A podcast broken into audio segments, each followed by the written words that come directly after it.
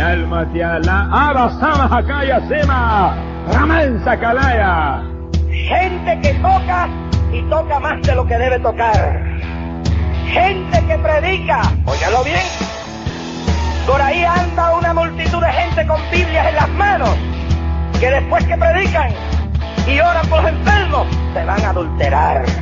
Hay más vago en el pueblo de Dios que pero tengo en la cabeza todo lo que estamos aquí el día. Hemos descubierto en otros países hombres religiosos, tanto evangélicos como católicos, homosexuales. Ya no hay tiempo para rock and roll. Ni rock cristiano tampoco. Repente al diablo y todo el. Allá, en el estado de Lituania, arrestaron un obispo católico por la seducción de 33 monaguillos. No ponga los ojos en este mundo asqueroso y depravado que va a hundir con el mundo. Gracias por descargar el podcast A Teorizar. A Teorizar es un podcast donde se hablan temas de ateísmo, agnosticismo y escepticismo todas las semanas. Nos puedes visitar en ateorizar.com o seguirnos en Twitter en Ateorizar. También te puedes unir a nuestro grupo de Facebook o enviarnos mensajes a través de nuestro email ateorizar.gmail.com. Si quieres contribuir con nuestro podcast, la forma más fácil de hacerlo es yendo a nuestra página ateorizar.com y haciendo tus compras a través de Amazon utilizando nuestro enlace. No te cuesta nada y a nosotros nos dan comisiones.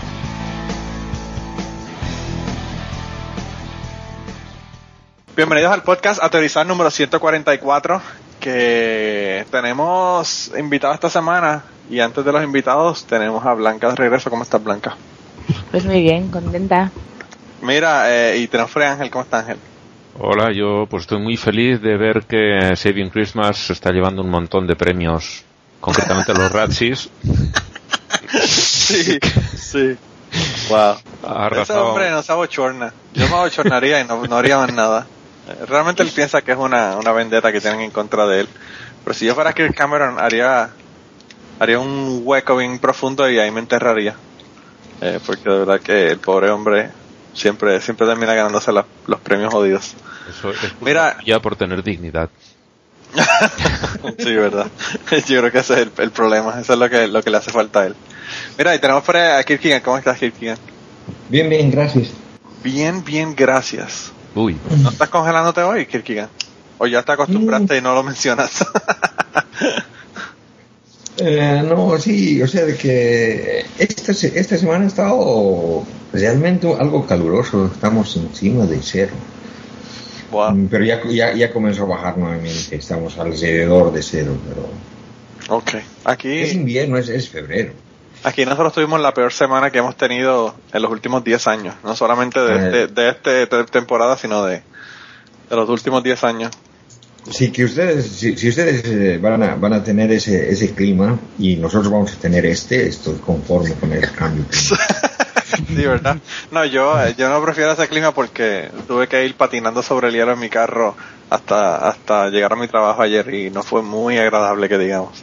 No, yo, yo te digo, mm, mm, cuando estás eh, en este clima, así alrededor de cero, es cuando es peor acá. porque- Ah, es horrible, es horrible. Porque, porque claro, llueve, llueve y se congela y sea que toda la calle está llena de hielo. Y sobre todo para, para si, si ves las, las carreteras, o sea, por las calles por donde va el auto, se, se hace una, una delgada capa de hielo que realmente es bien resbaloso, peligroso. Sí. O sea, aquí le llaman black ice y no se ve nada, entonces... Sí, no se ve, o sea, no se ve, pero si, si tratas de caminar, este, te pones a resbalar. No, no, no, no se ve, pero se siente en el carro. Yo eh, le, le enseñé el pie al freno ayer y mi carro empezó a culiar. Y yo dije, bueno, mejor lo dejo tranquilo. y saqué el pie y dije, dale por ahí por donde tú quieras. pero de, de mi casa a, de mi casa al trabajo son como 15 millas y, encontré seis carros en la, en la orilla de la carretera. eh, que se habían salido de la carretera, así que te podrás imaginar. Sí. Mira, pero tenemos un, un invitado esta semana, Kirkigan. Sí, sí. estamos eh, tomando en, en a plazos, como dice Ángel, a la gente del ñame y tenemos esta semana con nosotros al Rata. ¿Cómo está Rata? Muy bien, muy bien, gracias por la invitación, aunque ya veo que soy plato de segunda mesa, está bien. No, ya Primero- te estás derruchando el palo y no te has dado cuenta. No, y se- segundo la moción de, de Kanye la semana pasada. Sí me, sí me invitaron para hacer la aclaración, pero cuando me cuando, cuando vi el mensaje ya llevaban como hora y media de grabación, así que, pero esta vez como fue con tiempo, pues con mucho gusto. El problema es, el problema es que te invitamos, por, por empezar te invité a última hora, eh, y, y encima de eso, pues, tú sabes, uno no sabe lo que la gente tiene. El cangri, como, como él dice, no tiene vida, pero hay gente que sí que tiene vida. y tú, te estoy invitando porque yo no sé cuándo más te podamos conseguir, ¿verdad? Después de, de unos meses, yo creo que vas a estar to- totalmente fuera de comisión para cuestiones de podcast. Todavía me quedan 17 semanas de, de libertad y de, y de no vivir una vida entre pañales este sucios y etcétera y noches sin sueño, pero No, yo te digo porque tenemos acá la experiencia de Blanca, ¿no? No, no, no. Y, Sí, sí. y- y la experiencia mía que yo estaba, yo estaba grabando podcast, pero eh, yo sabía lo No, yo- difícil que era. Yo, yo no es por desanimar aquí al personal, pero me temo que ninguno de nosotros sabe lo que realmente se le avecina al rata porque le vienen dos. Sí, Eso. sí, a ti la cosa es por doble, doble pocillo. No es por pretender hundirte en la miseria ni nada, pero Sí, ¿no? tengo una amiga que tiene gemelos dice que no se lo desea ni a su peor enemigo. No, yo- Menos, menos mal que no quieres desanimarme, Blanca, ¿sabes? Si quisieras desanimarme, no sé qué me diría. No, yo como libre pensador sé que tú quieres estar bien informado.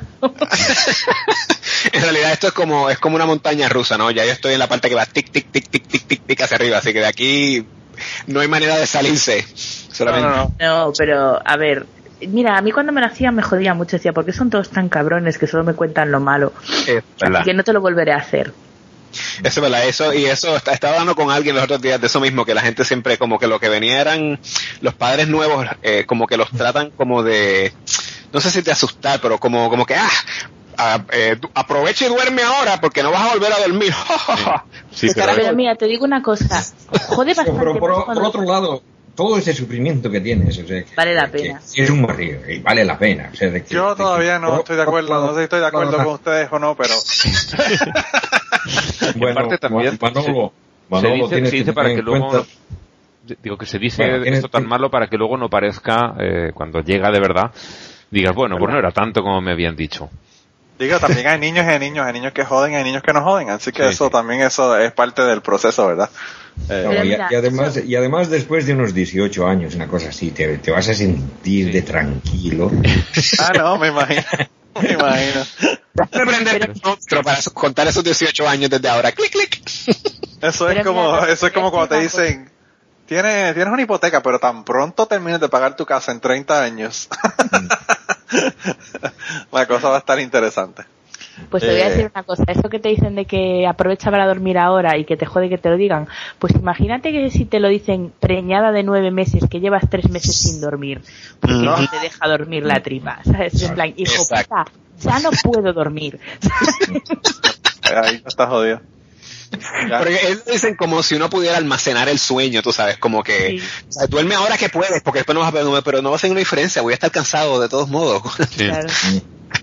y de todos modos, como si yo estuviera no durmiendo ahora, como que voy a dormir lo que voy a dormir, eso no. pero bueno, pues. aunque, aunque eso de almacenar el sueño creo que, que, que sí, sí es verdad. Yo, yo te digo porque yo he tenido una- una- épocas en las que no, no he dormido por tres, cuatro días seguidos y después también dormía tres, cuatro días seguidos, ¿no? Yo digo que el, el día que yo duerma más de 10 horas hay que llamar a una ambulancia porque estoy en coma, porque yo, yo nunca he dormido mucho, o sea que no.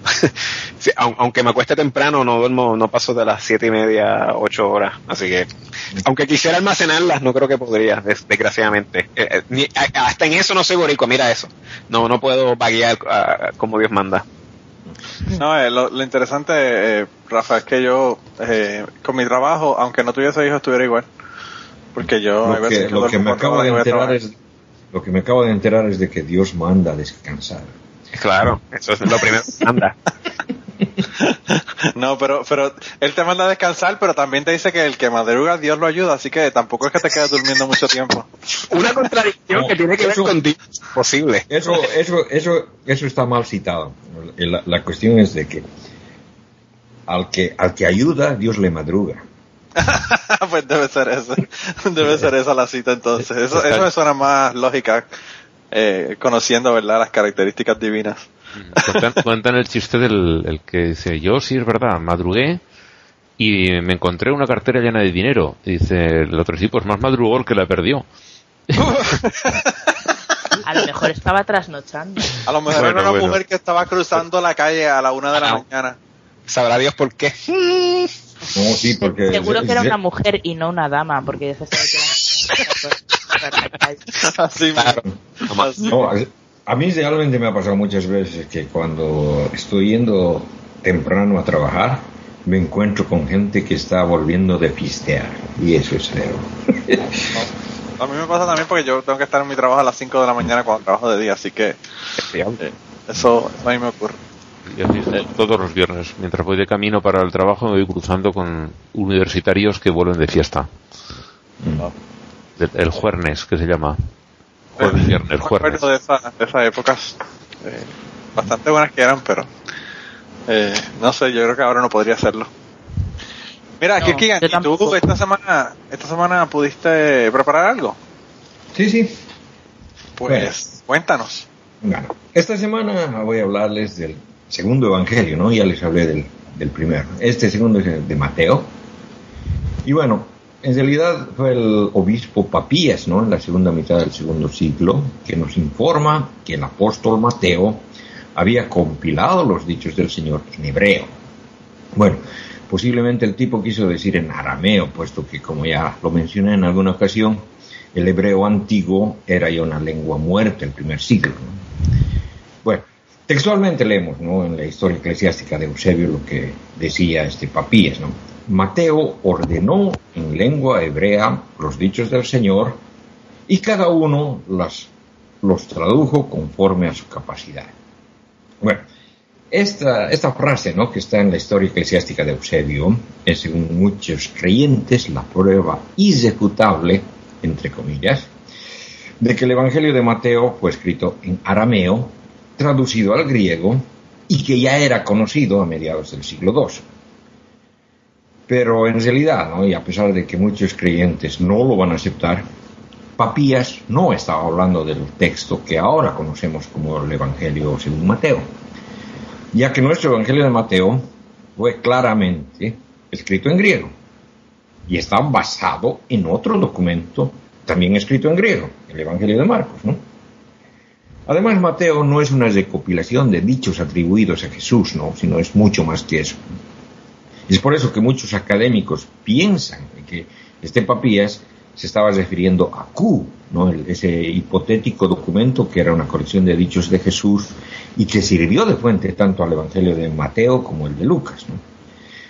En cualquier caso, existen dos factores que hacen imposible que el apóstol Mateo haya escrito nuestro Evangelio. Primero, no es posible imaginar que un testigo ocular de la vida de Jesús ignore completamente sus propias memorias y que copie del Evangelio de Marcos, porque el, el Evangelio de Mateo es ni más ni menos esencialmente una nueva versión revisada del Evangelio de Marcos. En segundo lugar, ¿no?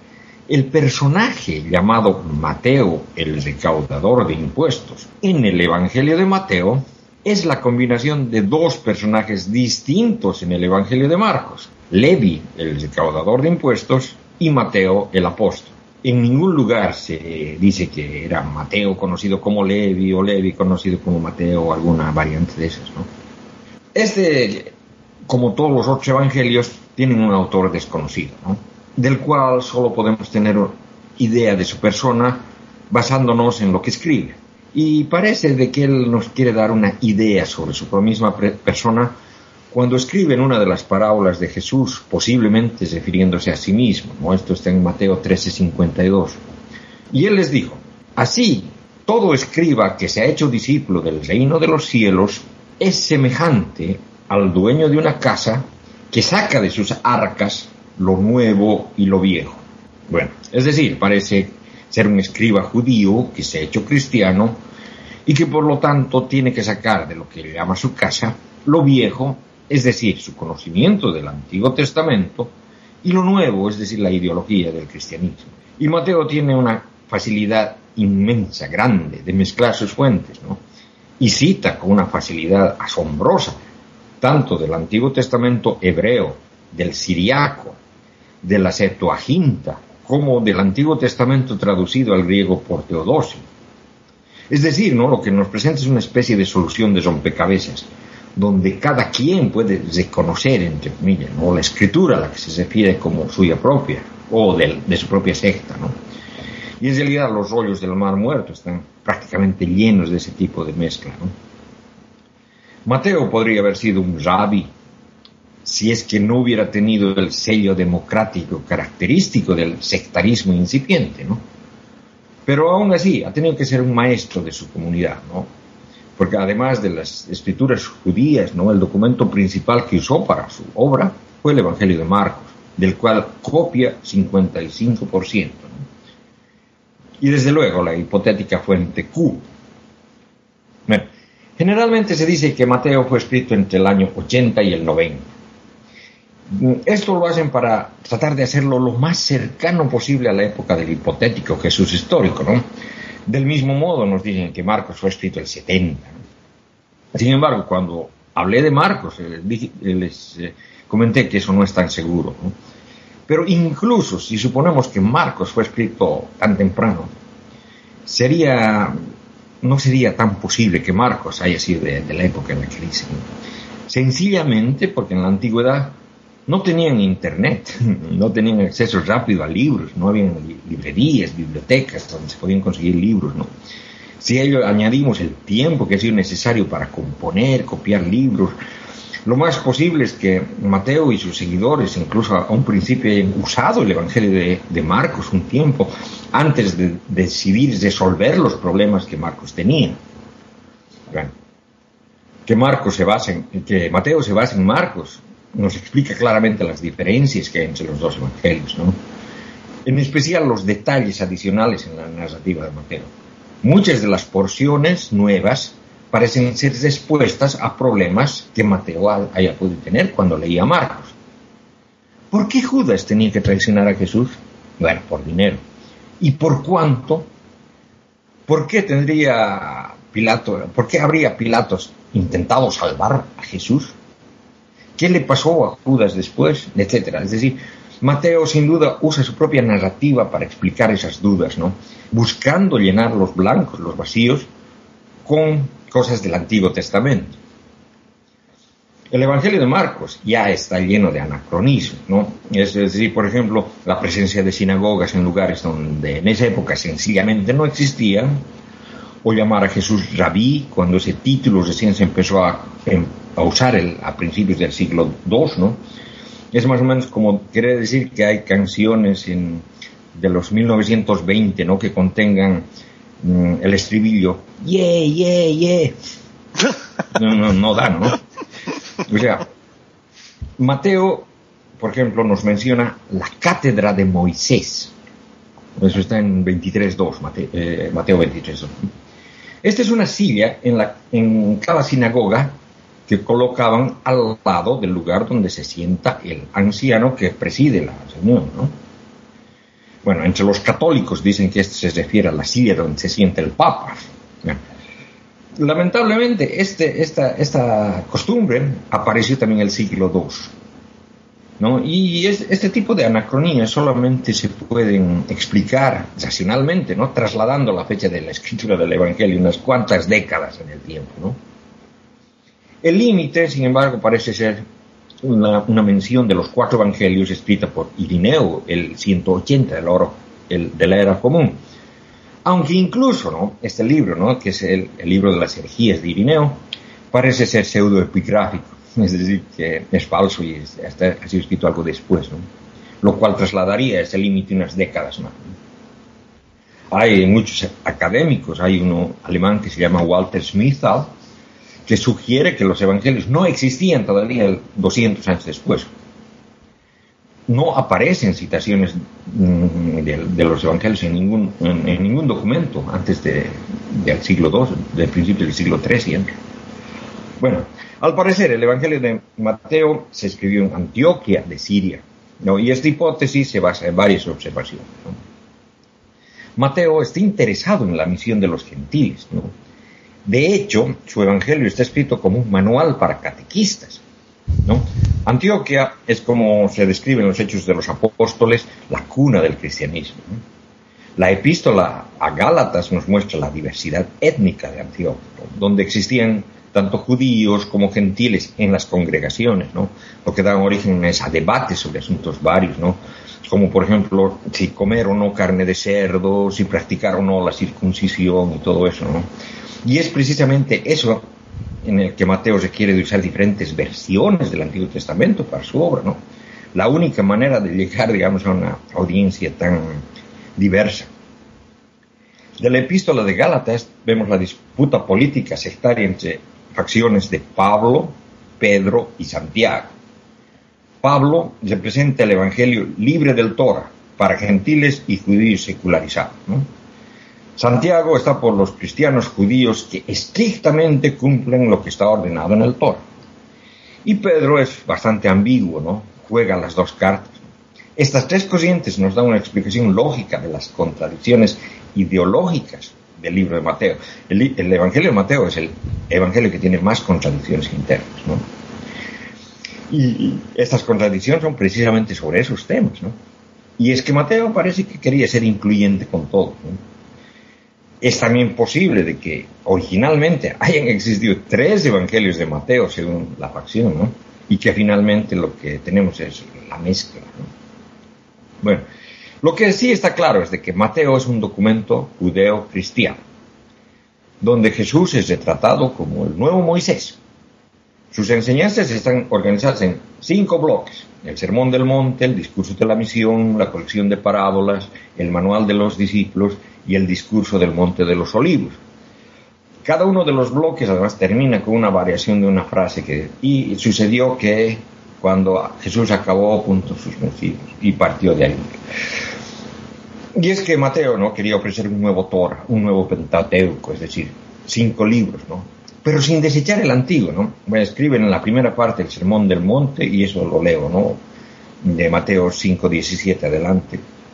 No penséis que he venido a abolir la ley y los profetas.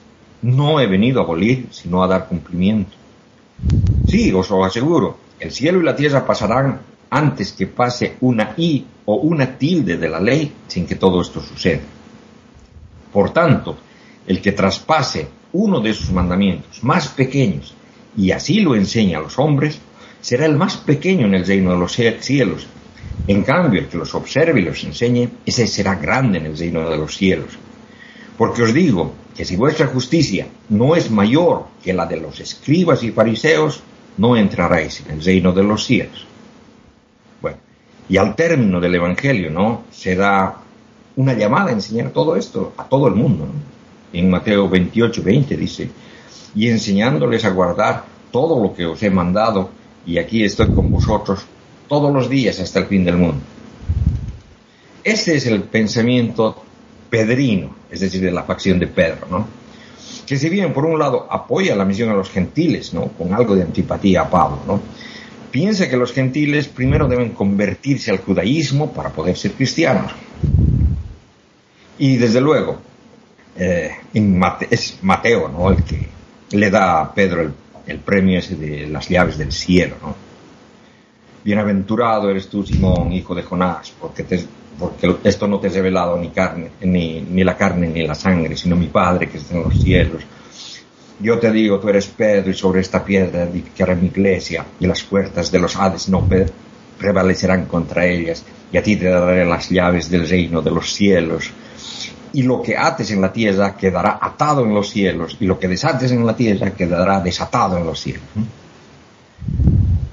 Pero también vemos ¿no? que en Mateo hay una hostilidad a la misión de los gentiles, ¿no? Leemos de a estos doce envió Jesús después de darle estas instrucciones. No toméis el camino de los gentiles ni entréis en ciudad de samaritanos. Y esa es la postura inicial de los ancianos de Jerusalén. Eso lo podemos leer en los Hechos de los Apóstoles, donde les reprochan a Pedro diciendo, has entrado a la casa de incircuncisos y has comido con ellos, ¿no? Y de los hombres de Santiago, ¿no? Como nos chismea Pablo en Gálatas, que pues llegarán algunos del grupo de Santiago que comían en compañía de gentiles y los demás judíos limitaron en su simulación hasta el punto que el mismo Bernabé se vio arrasado en la simulación de ellos, etc. ¿no?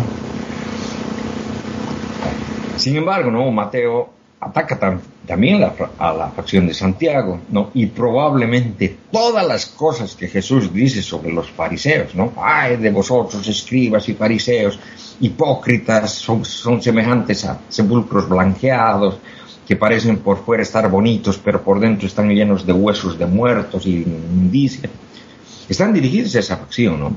Que es la que más se parece a los fariseos, ¿no? Porque en realidad es la facción que no quiere separarse del judaísmo. Y aunque hay muchos judíos que no los consideran judíos, ¿no? Ellos esperaban que los paulinistas fueran expulsados del reino, ¿no? Eh, por eso viene la frase esa, ¿no? No, no todo el que diga Señor, Señor entrará en el reino de los cielos, sino el que haga la voluntad de mi Padre Celestial. Y muchos me dirán aquel día, Señor, Señor, no profetizamos en tu nombre, en tu nombre no expulsamos demonios y en tu nombre no hicimos milagros, y entonces les declararé, Jamás os conocí, apartaos de mí, agentes de iniquidad. Bueno, mientras la facción de Pedro era más tolerante, como lo vimos antes, estaban dispuestos a aceptar gentiles siempre y cuando se judaicen es decir, se circuncisen y dejen de comer cerdos y camarones, ¿no? Y también es la facción de Santiago que no, no les gusta la costumbre esa de hablar en lenguas, que consideran palabrería inútil de gentiles, ¿no? en cuando tú vayas a orar, entra a tu aposento, cierra tu puerta, ora a tu Padre en secreto y tu Padre que te ve en secreto te recompensará. Y al orar no charléis mucho como los gentiles que se figuran que por su palabrería van a ser escuchados. No seáis como ellos porque vuestro Padre sabe lo que necesitas antes de que se lo pidan. ¿eh? Mientras tanto, ¿no? Pedro, en los Hechos, como Pablo en Primera Corintios, están asociados con la, con práctica esa, ¿no? De hablar en lenguas, ¿no? De todas maneras, es muy probable que Mateo haya llegado a conocer el Evangelio de Marcos gracias a la congregación paulista, ¿no? Porque, como hemos visto, ¿no? Mm, el contenido de Marcos. Eh, y además de que hay lugares en el contenido Marcos que es imposible trasladarlo a Mateo, cosas que suenan claramente a gnosticismo, como eso de que el que tenga oídos que oiga. Marcos, además, rechaza abiertamente a los doce apóstoles, ¿no? Como ya los mencioné cuando hablaba de ese evangelio, ¿no? Los retrata como unos imbéciles. Marcos también rechaza a la familia de Jesús, ¿no? En la que está incluida Santiago. Bueno, en realidad Marcos hace que Jesús los repudie. Esa postura de Marcos es casi marcionista, ¿no? Y debido a que a ser una, seguramente ha sido una anécdota que les ha gustado mucho a los paulistas y a los pedrinos, ¿no? Y, en realidad esos títulos son los que usaban esas facciones para identificarse. Santiago, el hermano del Señor, Pedro el jefecito de los apóstoles, ¿no? Y Mateo trata de mitigar la manera negativa que Marcos se trata a Pedro o al resto de los apóstoles, ¿no? Por eso, obviamente, le concede las llaves del Señor de los cielos. Y, y eso, además, ¿no? Eso de que podía atar las cosas en el, en el cielo y en la tierra, Después el mismo Mateo hace que, lo, sea incluyente a cualquier grupo de creyentes que se reúnan a orar, ¿no? Yo os aseguro que lo que atéis en la tierra quedará atado en el cielo y todo lo que desatéis en la tierra quedará, quedará desatado en el, en el cielo, ¿no?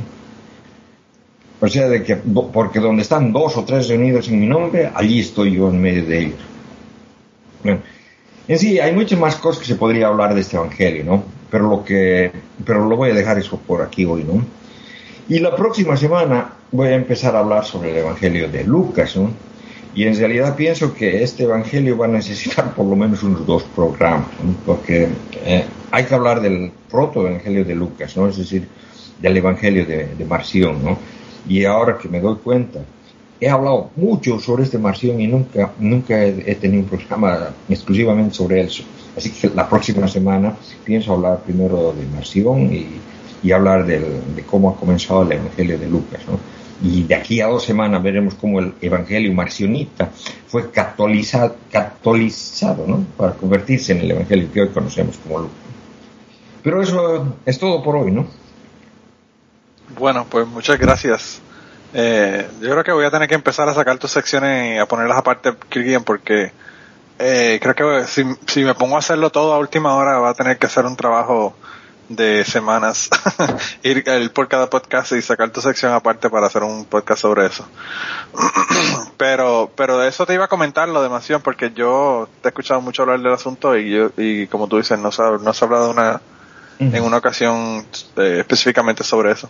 Sí, no, Eh. es, es, es, digamos un personaje bien clave para, para, el, para el cristianismo y realmente, o sea, en el, en el siglo II, mm, hasta mucho después, incluso casi hasta el siglo VI, el cristianismo masonista era incluso durante épocas más grande que el cristianismo católico. O sea, que, que sí ha tenido harta influencia. ¿no? Sí. Y, y yo, yo veo, por ejemplo, mm, creyentes eh, un poco separadas, como, como teníamos es Rosa, ¿no? Ella esencialmente tiene, tiene pensamiento marxista, que no, no lo sabe. Ella no, probablemente no sabe ni lo que es eso. ¿sí? Eh, No, sí, no, pero, pero de, de verdad, o sea, si, si preguntas a muchos, muchos creyentes, bueno, de estos que no están muy identificados con su ideología, mm, eh, uno, uno se que- queda sorprendido en, en- en- en encontrar herejías, o sea, el marcionismo es una herejía, arianismo es otra herejía, Sí. gnosticismo, o sea, que tienen ideas que vienen, que, que, digamos son herejías de esas, de, esos- de esos pensamientos, que, que no son, digamos, ortodoxias cristianas, ¿no? Sí, sí. Pero, pero de de todos modos, Rosa tiene muchísimas cosas en las que no sigue la cuestión. Ella se canta católica, pero hay muchísimas cosas que no la sigue. Eh, ella eh, todo el tiempo le está tirando a la iglesia católica. Eh, y sin No, embargo, ella, ella, ella más bien es protestante, ¿no? no sé, porque ella en, en muchas cosas Sí, está como que de acuerdo y en otras que no. Andaba, andaba, andaba haciéndole propaganda para el día de Martín Lutero y todo. Sí, sí, sí, no, ella odia la iglesia católica, es protestante, es lo que dice Kierkegaard, que ella es fan, súper fan de Lutero. Y además me acuerdo que este año, cuando fue el aniversario de Lutero, Kierkegaard le, le contó algunas cositas de Lutero y la pobre mujer fue en plan, no me lo puedo creer, no me cuentes más que me dan mal rollo. Qué raro, ¿verdad? Qué raro. Mira, y Otros que tienen parte de la historia escrita con tinta invisible, ¿no? claro, claro. No, que no la leen. que, que, que no se dan la, la tarea de buscar más allá. Eh, mira, Ángel, ¿y de quién te nos vas a hablar esta semana? Pues yo voy a hablar de alguien que, bueno, tengo ya una lista de la gente de la que quería hablar y a este señor no lo tenía, pero se ha puesto de actualidad esta semana y he decidido traerlo. Se trata de Oliver Sacks, un neurólogo inglés nacido en 1933 que en su faceta, digamos, de literario, de divulgación, entronca con la tradición que había en el siglo XIX de, en los ambientes médicos de contar las historias de sus pacientes, por supuesto sin, sin dar su identidad real. Él, como neurólogo, se centra en las, las percepciones del paciente, en, cómo ve el mundo. personas que tienen afecciones neurológicas normalmente tienen problemas graves y es sobre todo en eso es en, lo más espectacular donde se centra.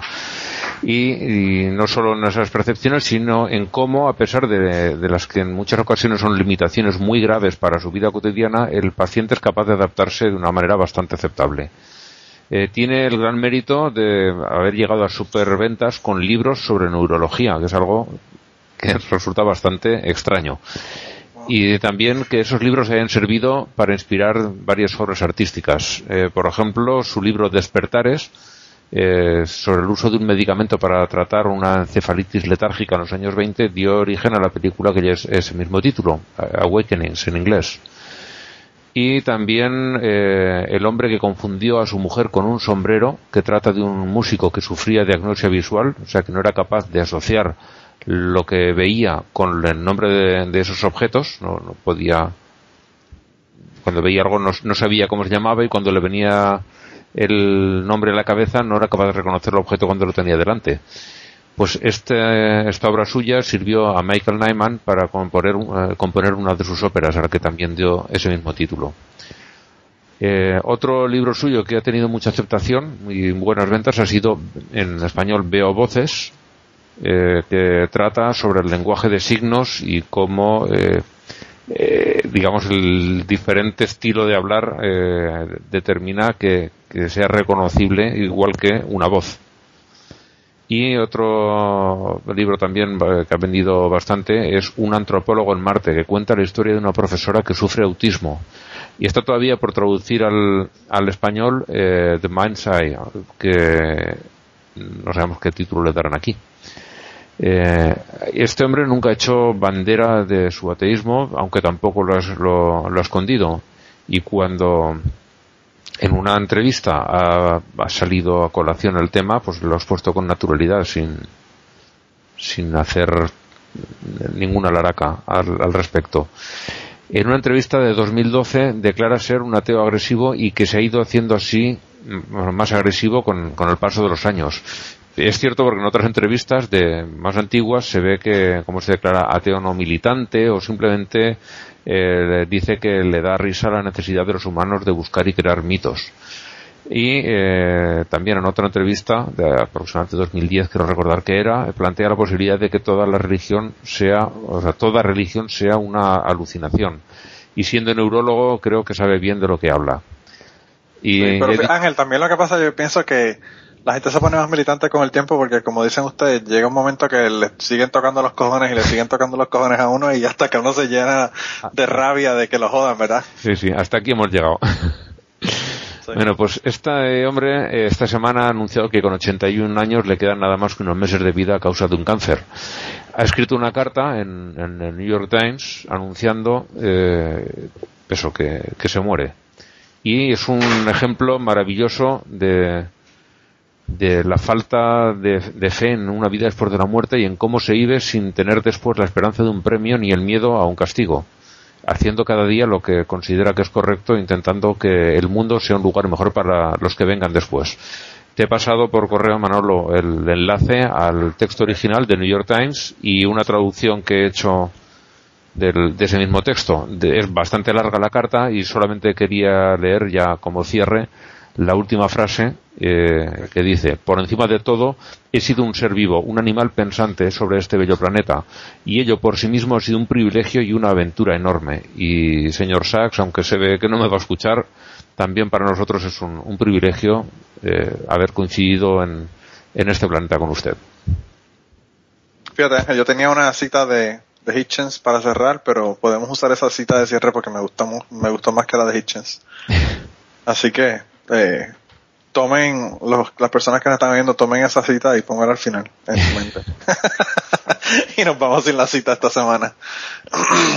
Eh, de verdad que, que es una pena cuando uno sabe que las personas se van a morir. Eh, lo mismo me pasó con, con Hitchens, ¿verdad? Que uno sabía que se iba a morir y, y pues eh, uno piensa todo el conocimiento y todo lo que esta persona ha aportado y lo que se va a ir con esta persona, ¿verdad? Porque a pesar de que estas personas escriben libros y pues hacen muchísimas aportaciones, hay muchas cosas que se quedan que ellos las tienen como experiencia o las saben y que no, no las hacen públicas directamente así en libros publicados o en documentos. Así que eh, es una pena, de verdad. El cáncer es una mierda, siempre, siempre lo he dicho. Mira, y si quieres, vamos a los morones para que eh, la rata inmunda del animal rastrero pueda, pueda votar por el candidato que le guste más. Esta semana, porque el rata, no lo habíamos mencionado, pero el rata se tiene que ir tempranito esta semana, eh, porque tiene otro compromiso. El hombre está el más solicitado, está como Obama. No, me parece que estoy, estoy tratando de, de, de desquitarme antes de que no tenga tiempo para respirar. sí, eso. Todos los fines de hay que hacer algo. el sueño, el sueño no, el sueño no se puede acumular, pero por lo menos uno puede hacer cosas, Exacto. ¿verdad? Por lo menos una, una canita, una canita al aire puedo echar por lo menos. Sí, sí. Mira, pues el primero es uno que es como que reincidente porque ya habíamos hablado de él anteriormente. Eh, es David Icke y no solamente él, sino todas las personas que creen las estupideces que este hombre dice. Pero esta semana pasada salió un documento o un video hablando sobre él y la su nueva cosa, ¿verdad? David Icke es, entre otras cosas, la persona que dice que, que hay unos extraterrestres reptilianos que están viviendo entre nosotros y que entre esos extraterrestres rep- reptilianos tenemos a, a la, la reina eh, de Inglaterra, tenemos a Obama, tenemos a George Bush, no importa Justin el Bieber. partido, ¿verdad? Justin, Justin Bieber, Bieber. también Justin Bieber. Entonces, eh, pues el Oprah, ¿no? hombre, ¿cómo? Oprah, ¿no? no, porque eh, no le gusta, no le gusta vestirse de negro a los extraterrestres. no, de verdad que no entiendo. Yo pensaría que sí, ¿verdad? Porque contra, con lo importante que es Oprah Sí, debería, sí, ¿verdad? sí, está Obama. Si, si está, sí, pero Obama no es negro. Obama No, es musulmán. Si, es- si está Obama y no está Oprah, no tienen a la persona que es más influyente. O sea, Sí, es verdad. Claro. tiene que estar Oprah. tú, tú dices en broma, pero es cierto, Blanca, totalmente cierto. Eh, Oprah yo creo que llama a Obama y, y lo logra que haga más cosas que, que si lo llamara alguno de los políticos republicanos. Tú dices crees como si eso no hubiese pasado ya en algún momento. Eso tiene que haber pasado ya. No, es que ha pasado, yo estoy seguro que ha pasado eso. No, no, no me, no me consta, pero no me, no No me sorprende. Pero anyway, el, el tipo este dice ahora que la, la forma que podemos saber, ¿verdad? Eh, y, y reconocer a estos, a estos reptilianos es por los videos, ¿verdad? Él dice que los videos online, eh, o los, vide- los videos en línea como YouTube, este, Dailymotion y todos estos, estos videos, eh, tienen pruebas de que estos extraterrestres están entre nosotros porque eh, de vez en cuando ven como errores en los videos y lo que está haciendo que no los veamos como reptiles, ¿verdad? El holograma o la razón que sea, pues se daña y entonces se puede ver. Y, y él tiene unos cuantos videos, ¿verdad? En, hay un video, como tú decías, eh, Rata, de Justin Bieber, que, que los ojos se le ven así tipo, tipo reptil. Y él dice que eso es una prueba de que, de que estos reptilianos están entre nosotros. Y entonces Oye, hubo yo, una... no, yo no sé los demás, pero yo estoy oyendo unos pitiditos muy sospechosos. Yo también. Manolo, tú no serás reptiliano, ¿no? Yo creo que sí. Puede ser que por eso Se, es. se está comunicando con sus hermanos reptiles en su lenguaje natal. Me has, me has delatado, Blanca, me has delatado. Yo jamás pensé que tú hubieses sido la persona que me vas a delatar. Pues ya. Pienso, pi- pienso que este, que este señor esto- ha estado viendo la, la serie esa de televisión que se llama, B se llamaba, ¿no? Sí, esa misma. Sí, pero mira, Kirkigan, este tipo es tan y tan y tan extremo en su teoría de conspiración que él estuvo en, eh, en el programa, había un programa que se llama Conspiracy Theories, que lo hacía este Jesse Ventura. Y Jesse Ventura está al nivel de, de, de grandes ligas cuando hablamos de teorías de conspiración. Eh, al punto de que se mudó para México y está off the grid porque no quiere que lo están persiguiendo para matarlo según él. pues eh, este eh, el hombre eh, eh, Jesse Ventura lo tuvo en su programa y lo votó del programa porque era una locura lo que le estaba diciendo. O sea que hasta los locos conspiranoicos dicen que este tipo está loco. Así te podrás imaginar lo loco que está. Pero anyway, hicieron un video explicando qué es lo que ocurre con los videos y con los editajes de los videos. Y cuando se comprimen para poder ponerlos en línea, ¿verdad? Eh, que produce estos errores y pues, hay una explicación bien bien específica sobre esto en el, en el enlace si quieren ir a verlo pueden ir a aterrizar.com pero bueno David Icke eh, pues tenemos que nominarlo porque de verdad que el hombre no se cansa y ha hecho un montón de libros y son bestsellers los libros que es lo, lo, lo que a mí me sorprende porque pues cualquiera puede decir cualquier estupidez pero que hayan eh, millones de personas que compran el libro pues ya eso para Yo no- yo no- ¿Cómo, te sorprende si esto de la cienciología se convirtió en una religión? No debería sorprenderte nada. Bueno, de verdad, verdad es que- hablando, la- hablando del premio, Pablo Coelho, ¿cuántos millones ha vendido? Además de que la, la science fiction es interesante. Exacto. El problema es no creérsela, Kirkigan. Sí, sí. Ahí está, ahí Ese está. es el secreto. Ese es el secreto, no, no creer que es cierta. Pero anyway, el primer nominado es David Icke y sus Minions. Le puse sus Minions porque casi son más o menos como los Minions. Eh, el segundo es el hijo de un representante republicano de Oklahoma. Eh, este representante de, de Oklahoma, eh, eh, eh, su hijo fue a una a unas escuelas y distribuyó eh, Biblias de los Gideons, ¿verdad? Y yo- me parece que los Gideons, yo no sé, Kikian, quizás tú me puedas decir, los Gideons solamente son el Nuevo Testamento, ¿verdad? Sí, no, Lo que reparten. Ok. Pues fueron básicamente el Nuevo Testamento de los Gideons lo que estuvo repartiendo.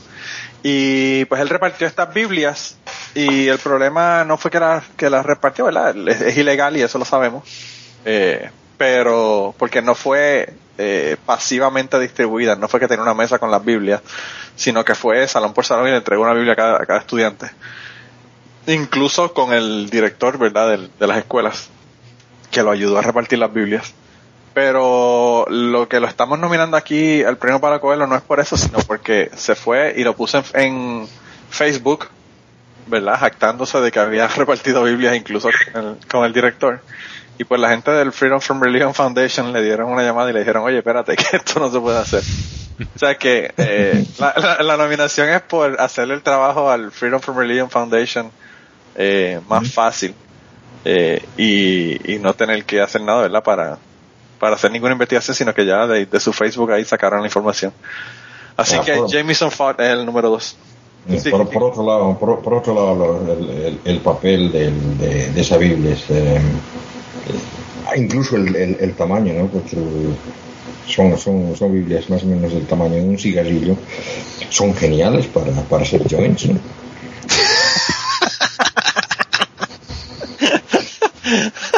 Yo estaba viendo de, de por qué la, la referencia tan tan extraña de que son tan grandes como un cigarrillo. No entendía hasta que dijiste para qué la iban a usar. Entonces dije, ah, ok, ok.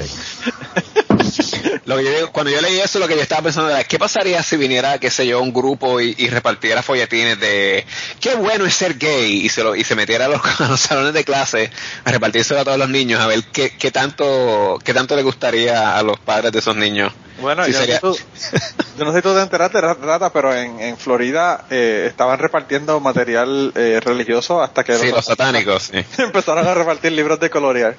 Y ahí Yo ya dijeron, que- pues nadie reparte, se acabó, se acabó el problema. Exacto. Me llevo la bola, como Kikos, me llevo la bola. Sí, se me lleva la gol y nadie juega. Yo soy muy fan de los satánicos, nos están haciendo un trabajo cojonudo. No, Sí. bien, yo, yo estoy a punto de convertirme en blanca. estoy a un, a un pelo. Eh, ¿Qué nos ibas a comentar, Kiki? No, eh, solamente de que realmente, realmente has trabajado mucho con tu dicción, Manolo. Estás diciendo, estás diciendo rata correctamente, no estás, no estás diciendo rata. No, no, no, pero lo que pasa es que esa R, esa R, eh, sí, sí se, sí se dice, la, la que, la que no se dice, por ejemplo, si cuando voy a decir Kilkigan, digo Kilkigan con L. Ah. Eh, Sí, ni tan- tampoco- no no son todas las nosotros- R, no son todas las R las que cambiamos nosotros. No, el, el- Nosotros el- tenemos el toda la estructura de rata, cambiar el idioma. todo el tiempo. Bueno. O sea, que estabas sí, pronunciando mal mi nombre todo este tiempo, Manolo, no me había dado cuenta. Gracias, Kilkigan, por dejarme saber. Kilkigan, ahorita decir Kilkigan con L. Kilkigan, pues claro. Claro. Las R's al final de, de sílabas, eh, o al final, eh, sílabas cuya próxima sílaba comienza con una consonante. Esa es la regla. O la sílaba al final de la palabra. Nosotros tenemos reglas para cambiar el idioma como las, las, las reglas de acentuación. Somos Claro. estructurados hasta en eso. O sea, porque si, si pusiéramos todas las R's como R, pareceríamos chinos, ni tanto ni tampoco. Claro. O sea, es Puerto Rico, no es Puerto Rico. O sea, ni- Aunque, aunque con el arroz que nosotros comemos podríamos, ¿verdad? Casi. Sí. Mira, y hablando de, de- de idioma, eh, le mandé una foto a Blanca de que están en Madrid y en México están eh, corrigiendo eh, corrigiendo grafitis. Eh, Ah, y eso sí. Así que por lo menos estamos logrando algo, ¿verdad? Que sea arreglar grafitis y, y- y arreglarle lo- la, la ortografía. Mira, pues nada, ese es el segundo Lo, lo que habría que arreglar, lo que habría que arreglar la, la ortografía es de los mensajes que colocan en las iglesias. Eso sí que es un horror. Sí. Ah, bueno, como, como el ¿Por qué me has abandonado? ¿Por qué me has abandonado? El de por qué me has abandonado ese es el mejor. Porque nadie quiere mear conmigo.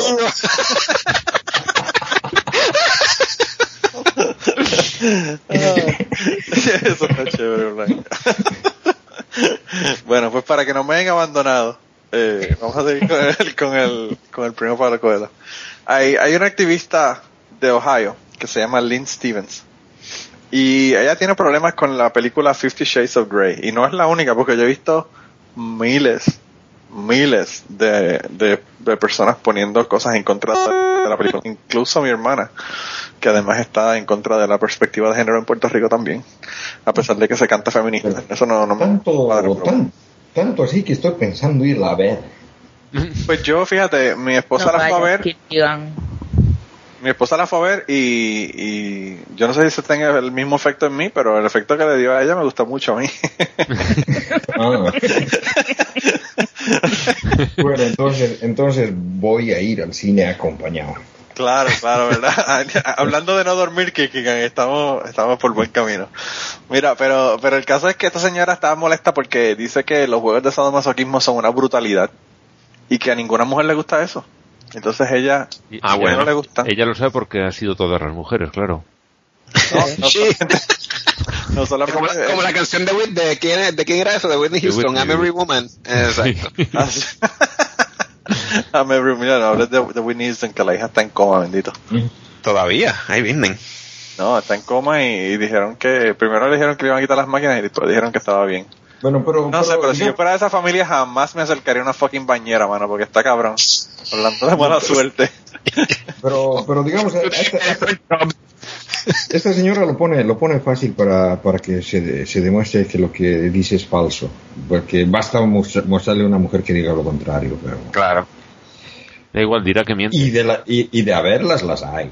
No, pero ella, pero ella lo que, lo que te va a decir si ocurre eso es que esa mujer está jodida de la cabeza, que ha tenido problemas psicológicos y por eso es que está eh, queriendo eso. Y- O, o que miente. Bueno, también, ¿verdad? Más fácil. eso es más fácil de... de Bueno, de- eh, eso, eso se puede, se puede trasladar también a, a- a lo de ella, ¿no? Que bien ella, ella es, es ella la que está jodida psicológicamente porque no, no, no entiende a la totalidad de las mujeres o que es ella la que, la Pues que mira, miente. yo precisamente, yo precisamente he leído eh, artículos de personas, eh, mujeres, sí, mujeres, mujeres, eh, que les gusta el, el bondage, el, el sadomasoquismo, eh, ofendidísimas con la película, porque si eso es sadomasoquismo y es bondage, que su abuela lo hace mejor. O sea que para ella, para ellas la película eso era Bondage Light. Era como que. No, no, pero vamos, o sea, de bondage nada, o sea, totalmente que es casi sexo entre comillas normal, o sea, Ah, yo no la he visto, ¿eh? Pero eh, por lo que he leído y tal, lo que sí que mm, refleja unos patrones bastante chungos. En el sentido, no, no en el tema sexual, que yo, a mí cada uno que folle como quiera y me parece estupendo, pero mm, sino en el, en el patrón de conducta que tienen entre ellos dos. Que, o sea, él la ningunea de una manera, no en el tema sexual, sino eh, ella está de fiesta con los amigos y él llega y se la lleva a rastras porque él considera que ella ha bebido demasiado, eh, ella encuentra un trabajo y él compra la compañía para controlar dónde trabaja ella, eh, o sea, en puto psicópata de mierda. y se supone que eso es porque él la quiere, ¿sabes? Que eso es lo que a mí me, me causa repulsión de la película, no el tema del sexo y tal, que vamos, no seré yo la que le diga a la gente que no se ate y que no se azote, que átense, señoras, y azótense, me parece muy bien. Pero no dejen que sus novios se las lleven a rastras de los bares, por favor. O sea, yo he visto en, en Facebook gente poniendo una imagen que dice que la película esa de Fifty Shades, o el libro Fifty Shades of Grey es romántico solamente porque el tipo es un millonario, un billonario. Que si el tipo vi- si el tipo fuera un pobretón viviendo en un trailer sería un episodio de, de como de Law and Order o algo así, tú sabes. Sí. Claro, de violencia, de violencia, De violencia doméstica, exacto. doméstica, exacto. Sí. sí. Pues yo, eh, también esa es la objeción que tengo y la objeción es también mía literaria del libro porque de verdad que es una mierda. y me sorprende que Blanca no haya sido la primera que haya dicho Porque, esto también. a ver, no, no lo he leído y además estábamos hablando de la película, pero a ver, ¿qué puedes esperar de una cosa que sale de un fanfic de Crepúsculo? Pues, Que, claro, claro. que ya es como la Sí. última historia del universo. Pues yo, yo los vi porque mi esposa los leyó los tres y pff, dije, wow. la que Yo leí, yo leí el primero y es de esto que dices, vaya manera de malgastar el tiempo. hablando El, de, el hablando primer, de Pablo el- Coelho, el ¿verdad? primer Shade of Grey, ¿qué, qué leíste? Sí, el, el primero de los tres libros y el primero de los 50. El primero de los 50. bueno, eran pues eh, 16 sombras y pico, ¿no? Pues, Sí. Pues, pues yo, yo, yo yo los que de yo los de las sombras de Grey no los leí, leí el primero de Crepúsculo porque me lo regalaron, estaba en el hospital cuando me, que, tuve, mm, ¿cómo se llama? ¿Antes o después? Pancreatitis. No, estaba en el hospital y tenía pan- tuve pancreatitis, estuve 18 días ingresada y claro, leí como una posesa.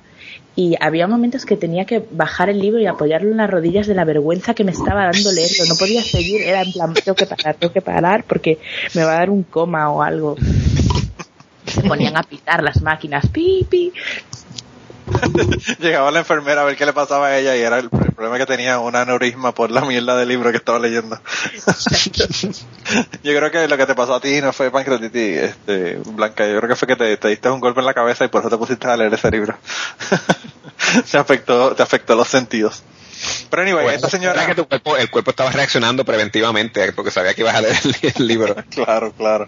Esta señora se llama Lynn Stevens y es la número 3, así que, eh, ¿qué te puedo decir? Eh, y el próximo, yo todavía no he encontrado prueba de que es un Poe, pero es que no puedo creer que no sea un Poe.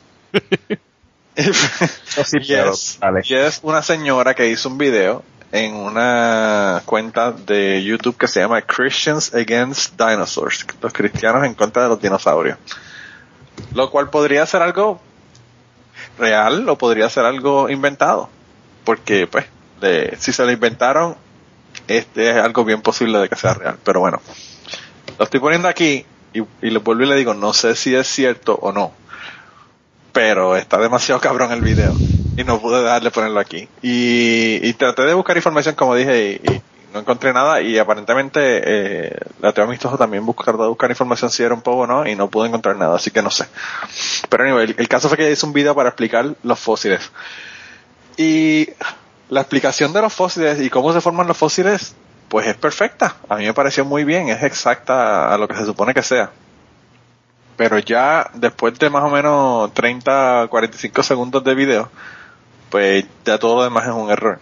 Y, y ella en el video lo que dice es que las personas que hacen o reconstruyen ¿verdad? dinosaurios basados en estos huesos, lo que hacen es que cogen pedacitos de roca y los ponen en la forma que tienen los huesos los pegan, ¿verdad? Para que parezcan huesos de dinosaurio y así es que los hacen. Entonces ella tiene una bolsa como de rocas y las pone en la mesa y dice, de esto yo podría hacer este dinosaurio. Y si yo tengo la foto de lo que se supone que luzca el dinosaurio, pues yo la pego con esta pega de... de, de- ella lo que usa es como masilla, ¿verdad? Una masilla de, de cemento. Y con esto puedo hacer el, dinosaurio. Y, y yo dije, wow, de verdad que esta señora está cabrona. Si es cierto, yo no puedo creerlo. Eh, ¿Tú, sabes pero- por, qué- tú sabes por qué yo creo que es cierto, Manolo? ¿Por qué? Porque eh, o, esta persona tiene una atención al detalle increíble, o es cierto, porque si te fijas, el video lo grabaron obviamente con un teléfono, entonces lo grabaron como que verticalmente. Si te Ah, fijas. sí, sí, lo, no sabes grabar el, el- No saben ni grabarlo, que eso tiene, eso tiene que ser cierto. o sea, Imitar ese nivel de brutalidad hasta ese nivel de detalle no me parece que es un poco.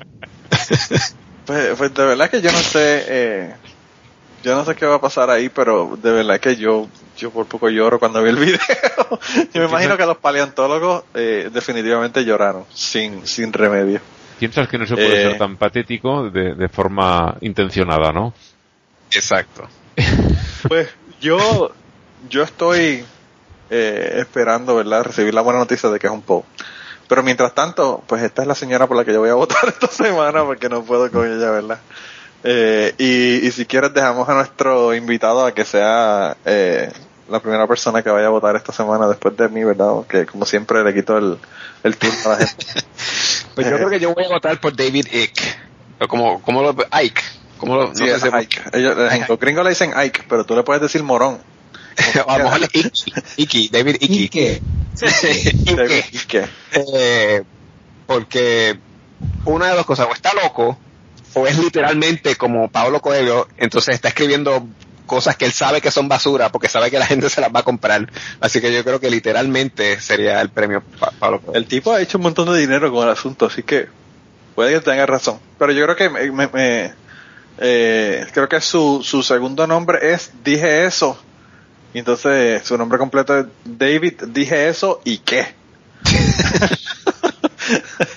así que David Icke tiene un voto y los ¿Y Christian qué? Second Dinosaurs tienen otro. Eh, ¿Y tú, Blanca, por quién votas esta semana? Pues yo como también albergo la esperanza de que la de los dinosaurs sea, Oh. sea un Poe, me voy a ir con el rata. Porque, ¡Eh! porque es que es, es, es muy fuerte. O sea, es que es una tontería tan enorme. Pero es que haya gente que se lo crea. Pero sí, sí, ahí va mi voto. Bueno, pues eh, el voto es de, de dos votos para David Icke.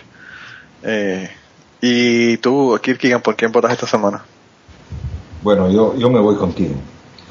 ¡Oh! Ángel va a decidir. Bueno, Pues no voy a Ángel. decidir, porque bueno, a mí el- lo de, de David Ike me, me ha divertido mucho, el- porque el tipo que hace el vídeo desmontándolo es, es genial, es muy bueno, muy bueno, muy divertido. Sí. y me da me apetecía un poquito votar por este más más que por él concretamente por lo, lo bien que ha hecho el, el vídeo explicación de este otro hombre pero eh, no voy a votar por, por el hijo del representante por, por Jameson Fott Ay, diablo. por, sí, es que eh, me recuerda a- al típico bueno caco que decís allí en, en, Ah, en sí. Puerto Rico Eso, eso o- también o- pensé cuando lo leí.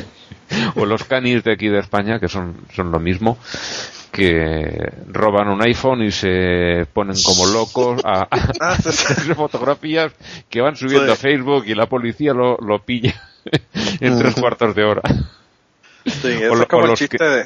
Sí, o, o los que se ponen a, a conducir a 250 por la autopista y, y lo graban en vídeo también, lo suben a, a Facebook o a Vine o donde sea y, y la policía les echa el guante en, en nada, en un día o menos. Pues me recuerda a, ese tipo de gente tan tan tontita y, y eso, por eso quiero votarle a él. Ayer Mission Foto, así Ángel, que, no decido nada. Hay un chiste de un tipo que es una porquería de chiste antes de que me digan que lo que hago son mierdas de chistes en el podcast.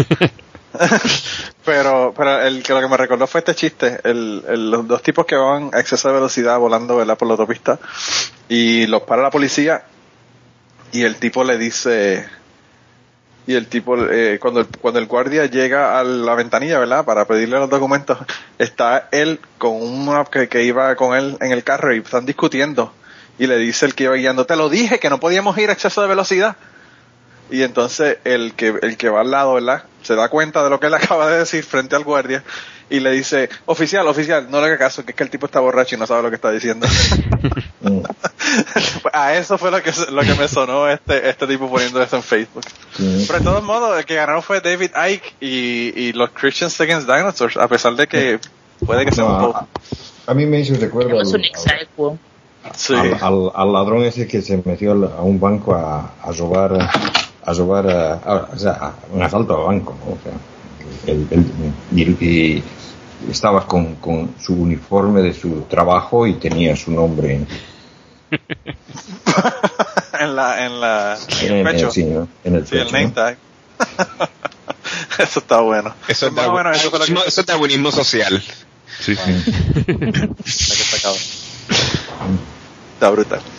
Mira, pues aquí eh, tenemos esta semana un antimorón y los antimorones de esta semana fueron unos estudiantes que se pusieron a protestar en, en San Francisco porque ellos van a una, a una escuela eh, religiosa, ¿verdad? Una escuela católica.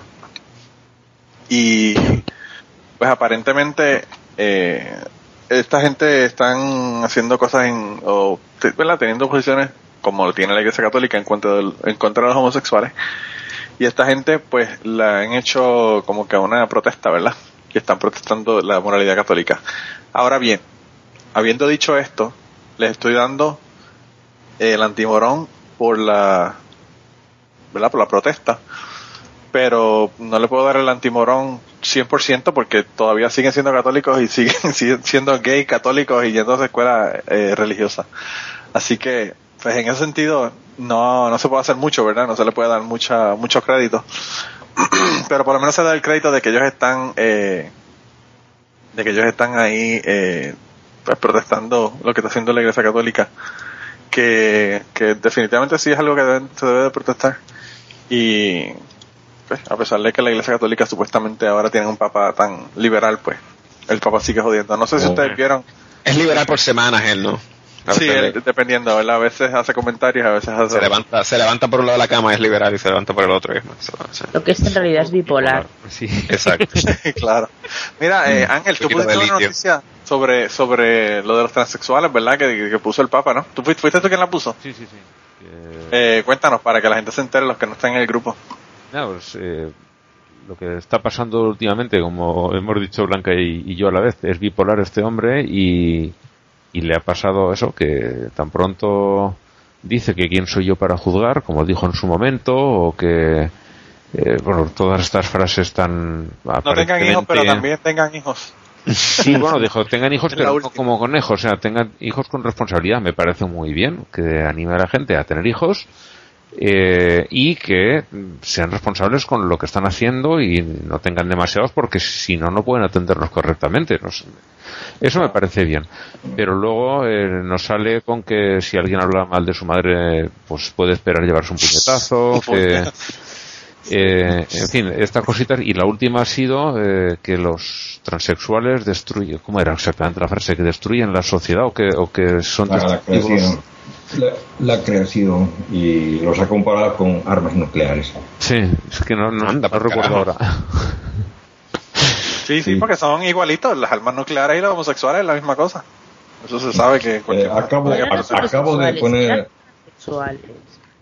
acabo de poner en Ah, no. Facebook una de, de que el, el Vaticano eh, acaba de prohibir meter eso por ahí. Sí, pero es, es- fue, fue el que puso la noticia. Ahora lo he encontrado y yo, yo hice comentario, pero fue Kirkigan el que, el que lo colgó.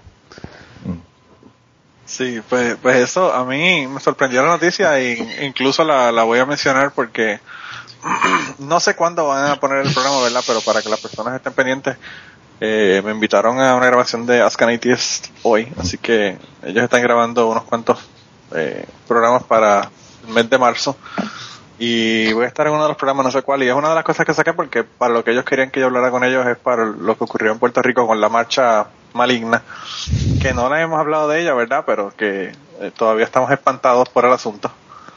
Eh, y, y entonces voy a estar allá hablando con ellos. La mitad de Ascanitis va a estar en español y la otra mitad en inglés, así que aunque no hablen inglés, no se lo pierdan. Y, y mira, hablando de la marcha, eh, Rata, ¿qué nos, ¿qué nos puedes mencionar de la marcha? Quiero saber tu, tus impresiones de la marcha maligna en Puerto Rico. La- de hecho, la historia que escribí para mañana en el llame es de, es de eso. Escribiste Este, una historia para... No me digas porque el, el, el cangre dijo que ya tú no escribías. ah, sí, lo vi, lo vi. Yo como que, ah, sí, qué bonito. No, no, el, eh, antes yo escribía dos a la semana y él una y ahora nos cambiamos. Estoy yo tratando escribo. de dividirlos para quitarme con tu puesto, es lo que pasa. ¿Cómo es? Estoy poniéndolos a pelear y tratando de dividirlos para quedarme con tu puesto, rata. Eres que, que malindro eres, está bien, te cojando. Hablando de ratas, ¿verdad? No sé aquí quién es más rata de los dos. Exacto. Bueno, yo sí sé. Yo sí sé. Mm. Este, bueno, no, el, histo- el comentario en general y de lo que es la historia es de, de lo curioso que es que en Puerto Rico lo, o sea, lo- los líderes religiosos tienen, innegablemente tienen un, un gran poder de convocatoria. O sea, ella, esta gente, sobre todo los evangélicos, ¿verdad? fundamentalistas, ellos dicen, vamos a tal sitio a protestar tal cosa y la gente va. Pero lo cómico es, no sé si lo viste, Manolo, hay un, un video después de un, de un reportero en la marcha, ¿no? Eh, entrevistando a la gente, entrevistó a una señora Ah, que no, no, tenía la más puta idea de lo que estaba haciendo ahí. Literalmente esta señora parece que la montaron en un carro, le dieron un carteloncito y la doña estaba eh, cargando el carteloncito y estaba, ah, ¿usted qué hace aquí? Yo aquí por los nietos. Ok, pero, ajá, este, pero, ¿cómo que por los niños? No, sí, porque los niños hay que educarlos. Sí, pero que tiene que ver eso con la perspectiva de género. Y ella como que, ay, no sé. No, que, que es importante educar a los niños, porque, o sea, lo pasa fue un viaje. Y pues el, el- lo que yo pienso es eso, que la gente no sabe, la gente no sabe lo que está protestando, simplemente está ahí porque el, el pastor le dijo que había que estar ahí y que... Bueno, y hay guaguas públicas para ir a San Juan del municipio, porque el municipio pagó por las fucking guaguas públicas y la gasolina para ir para estos sitios y llevar gente. Hay como tres o cuatro municipios que están, que hay fotos de, de que ahí eh, de que hay ¿verdad? transportación de del municipio con dinero del Estado que se usó para llevar gente allá. Así que yo no sé qué va a pasar con eso, si los van a demandar o qué van a hacer, pero hay que hacer algo de verdad, porque de verdad. verdad es que en Puerto Rico necesitamos un grupito de, de, de ¿cómo es? De satánicos jodones que, se- que, que cuando pasen cosas así eh, se pongan a trolear bien troleados. No, pero ¿qué más? Sí, ¿Qué, qué más troll que, que Caleb, David Caleb, que se puso con los- él, él no llevó un letrero, llevó como 200 letreros diferentes. Y salió en el Nuevo Día, salió en primera hora, lo pusieron en la página de Puerto Rico por la familia. El tipo es el más, el más odiado de Puerto Rico. estaría bueno que hubiesen exigido que el municipio también lo llevara a ellos, entonces que le pusieran dos cuernitos al frente de la guagua la pública. guagua, sí. y la pintaran de rojo, algo así. Satán va conmigo. Satan, Satan take the wheel. Se- se- se olvidó. Satán es mi copiloto. Pues a mí hubo muchas cosas que me sorprendieron. La de la señora, como tú dices, me sorprendió muchísimo. Me sorprendió en una, en otro video también. Hay una persona que estaba hablando con, con una señora, ¿verdad? Y la señora estaba hablando del matrimonio, de la Biblia y todo lo demás. Y entonces el, el- la persona que la estaba entrevistando sabía de, esto lo puso Jay Fonseca, un video. No era de Jay Fonseca el video, pero Jay Fonseca fue el que lo, lo, lo puso en Facebook. Eh, y, y le empezaron a hacer preguntas de otro montón de cosas, ¿verdad? Que si cosas que son jodidas de la Biblia, las hijas de Lot cuando emborracharon al padre y, y cosas así de esas bien interesantes que tiene la Biblia. Y Esto la señora un- no tenía ni puta idea de lo que le estaban hablando. Este fue un reportero de Puerto Rico haciendo estas preguntas. Esto me, me recuerda a un, a un vídeo que seguro que, mm, que mm, Ángel lo recuerda. Bueno, no es un vídeo, es una entrevista en la, en la radio. Había una manifestación en contra del aborto de una bajo el lema a favor de la familia y le preguntan a una mujer que está allí rodeada de niños, seguro que de lo de, de niños suyos, y le preguntan pues por qué, qué le parece todo esto de que se casen los maricones y del aborto y no sé qué y tal. Y entonces ella empieza a decir pues lo típico, tal, no sé qué, y de repente os lo voy a leer, por favor, dejadme un minuto porque es buenísimo. Y empieza. Yo estudié neurociencia cuando hacía psicología y entonces allí nos hablaban de que cuando los animales tienen lesionada una glándula que se llama las amígdalas, quiere decir la amígdala, pero dice las amígdalas, empiezan a, Que son dos cosas diferentes. empiezan a presentar comportamientos tales como los que hacen los homosexuales, copular por el ano, y en donde el ano, al recibir esos, esos espermas, no puede nunca engendrar porque encuentra caca.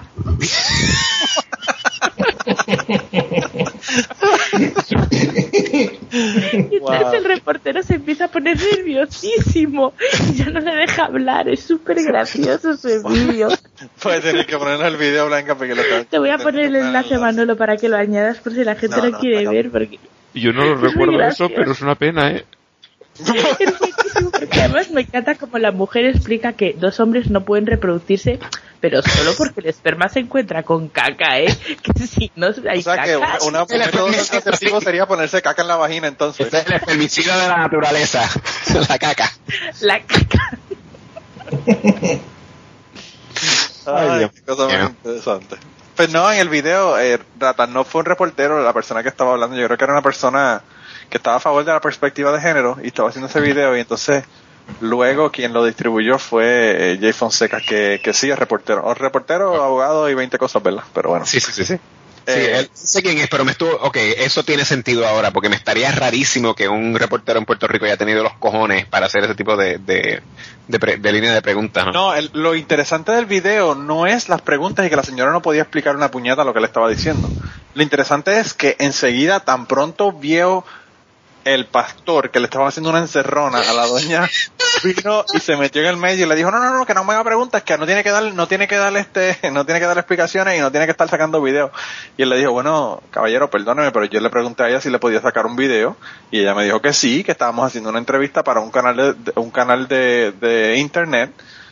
Sí, sí, sí, sí, pero yo, ah, yo no le dije que me, que me grabara, así que no me grabe, no quiero que me grabe, no quiero que me grabe. Él es pastor y abogado, entonces. Sí, sí, y entonces nada, le, le- le tumbó el kiosco al hombre, pero la mujer obviamente no podía contestarle, porque ¿qué le va a contestar? Sí, tú sabemos lo que dice la Biblia del matrimonio, ¿no? el matrimonio son muchísimas cosas en la Biblia, no es solamente un hombre y una mujer. Eh, No, por lo general es un hombre con un montón de mujeres.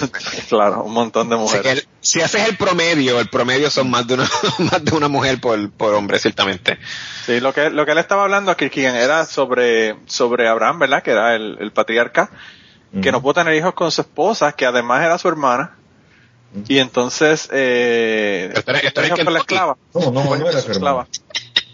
¿Cómo? No, no era Pregunta que si eso fue en Kentucky.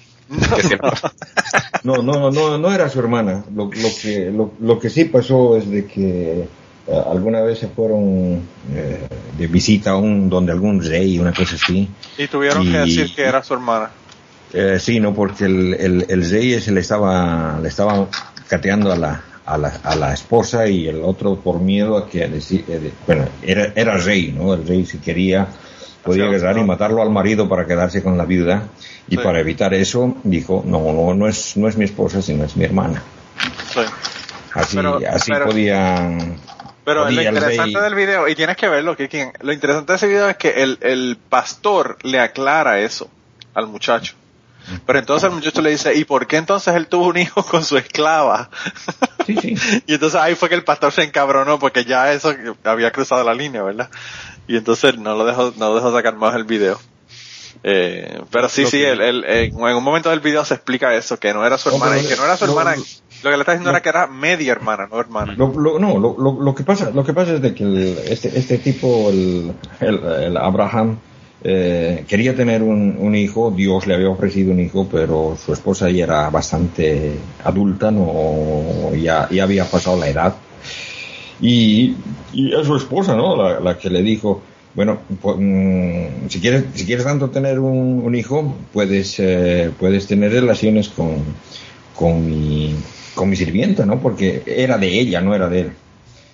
Y ya le dice, bueno, ya está. Bueno, y No se puede ¿Por qué culpar, no? ¿verdad? Porque si a mí me ¿Por dice la esposa, vete con la vecina, y la vecina se ve bien. y, y, y claro, o sea, Qué bueno que tu esposa no habla español, ¿eh, Manolo. No, no, no, no, ella.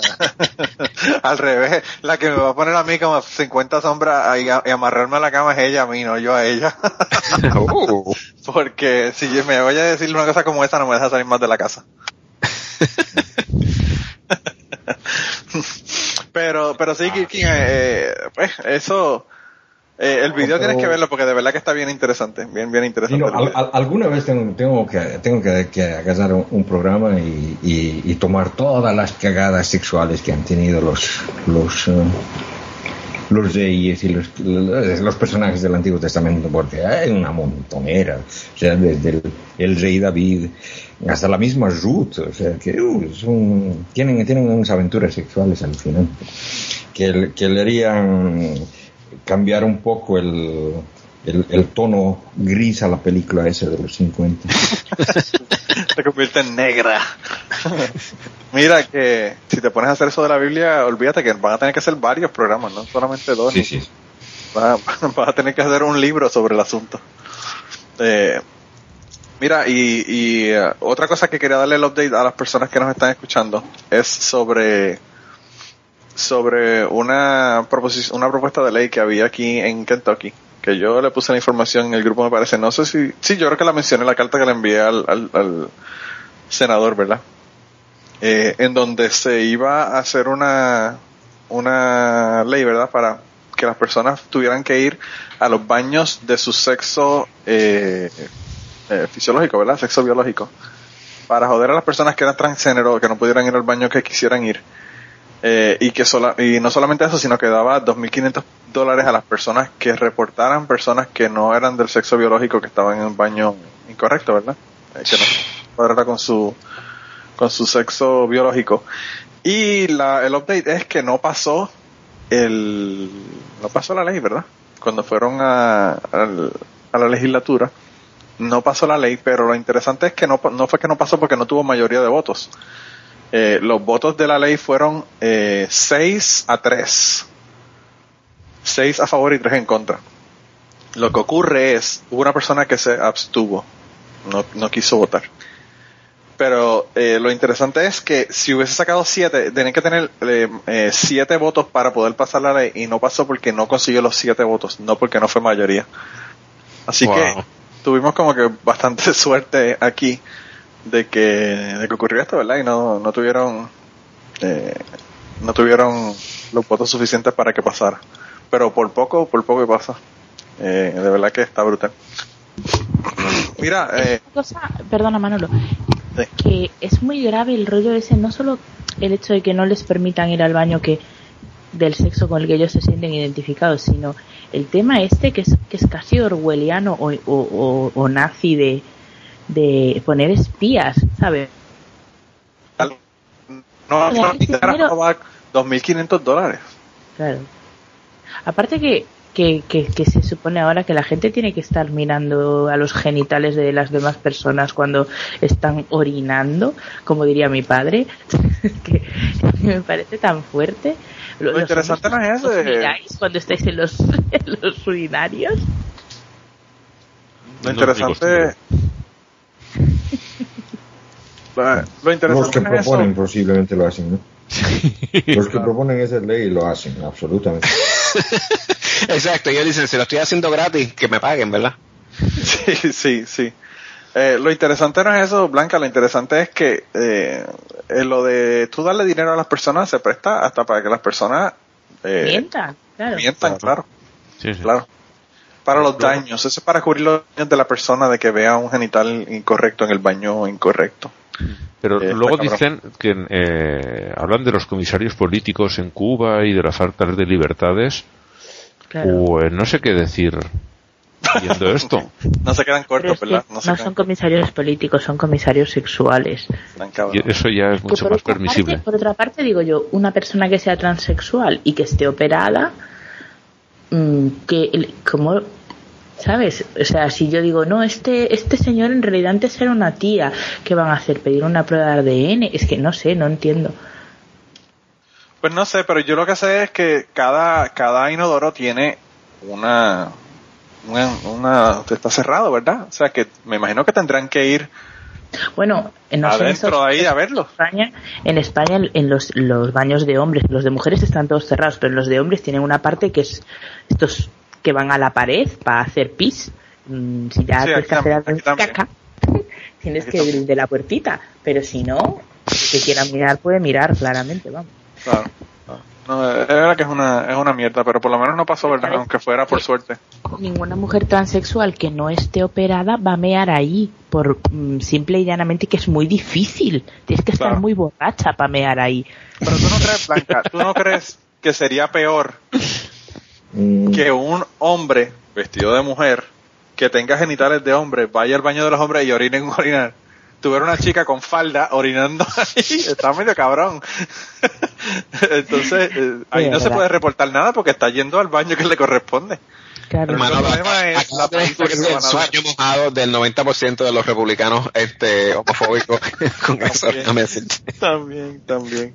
Mira, Rata, te- sé que te tienes que ir. Eh, si quieres, manda, manda al carajo para, para que te puedas ir en paz. Ir en Sí, paz. sí, para des- desahogarme. Bueno, Sí. origina- originalmente te había dicho que quien iba a mandar al carajo era a, a Ken Paxton, que es el, el Attorney General, ¿verdad? el fiscal del estado de, de Texas, porque quería nulificar un certificado de matrimonio que se emitió a una pareja de lesbianas que fue esto fue mandado por o sea tuvo que ir a un, un juez que un juez dijo que sí que la prohibición matrimonial en Texas era anticonstitucional y tenían que emitirle un, un certificado de matrimonio eh, a esa pareja en particular porque una de ellas tiene creo que es cáncer o, este de, del ovario que está sabes que va a morirse ella mismo y pues querían con, ¿verdad? este constatar que estuvieran pudiera- para, allá, sí. Exacto, entonces él ahora quiere nulificar el, el certificado de, matrimonio. Este, pero encontré una mejor todavía para mandar para el carajo porque eh, yo nunca había visto esto antes. Eso de eso de, de Ken Paxton haciendo eso, eso suena lo mismo de siempre, pero me gustó la creatividad de este tipo. Este es un, un eh, congresista del estado de Wyoming, republicano, como si tu- tuviera que decirlo, eh, que en un comité que iban a aprobar una ley de, de antidiscriminación, eh, antidiscriminación, ¿no? Y entonces pues iban a, in- a incluir pues a, los homosexuales. Esto pues no es no es matrimonio ni nada, simplemente puedes decir que no puedes discriminar en empleo y qué sé yo. Pues, entonces el tipo quería añadirle una enmienda a la ley que dijera que la ley iba a entrar en vigencia cuando se congelara el infierno. Hell freezes over. Entonces se puso a joder también que, cuestionando que por qué no, por qué no estaban incluyendo la pedofilia también entre las protecciones y el tipo jodió tanto que lo votaron del comité. Diablo, está cabrón. Así que por estar con esas niñerías lo voy a mandar para el carajo. Pues que bien, yo vi una, un video también de un congresista de, eh, me parece que era de Florida, mandando para el carajo casi a, a uno de Texas. Eh, y Ah. le dijo eso mismo, le dijo que when hell freezes over, le iba a dar una disculpa cuando se congelara el infierno. Sí, sí, eso pero en, en el Daily Show, ¿no? Yo lo vi, sí, yo lo vi en el Daily Show, fue donde lo vi. sí. Está cabrón, está cabrón. Pero, pero bueno, nada, que se vaya para el carajo. Y los dos también, el otro cabrón también con lo del, con lo del caso este de la, de la pareja de lesbianas. Eh, está cabrón, de verdad que Sí, está cuando, cabrón. cuando la, la visión tuya de ganar, de verdad, de hacer lo correcto, es joderle la vida a estas dos personas, que una de ellas está literalmente muriendo de cáncer. Sí, sí, sí. él, él, él lo pone, ¿verdad? Él, él cree que ganó si logra que le nulifiquen el certificado de, de matrimonio para que cuando esta señora se muera inevitablemente, la viuda se joda. E- Eso es lo que él considera un win, tú sabes.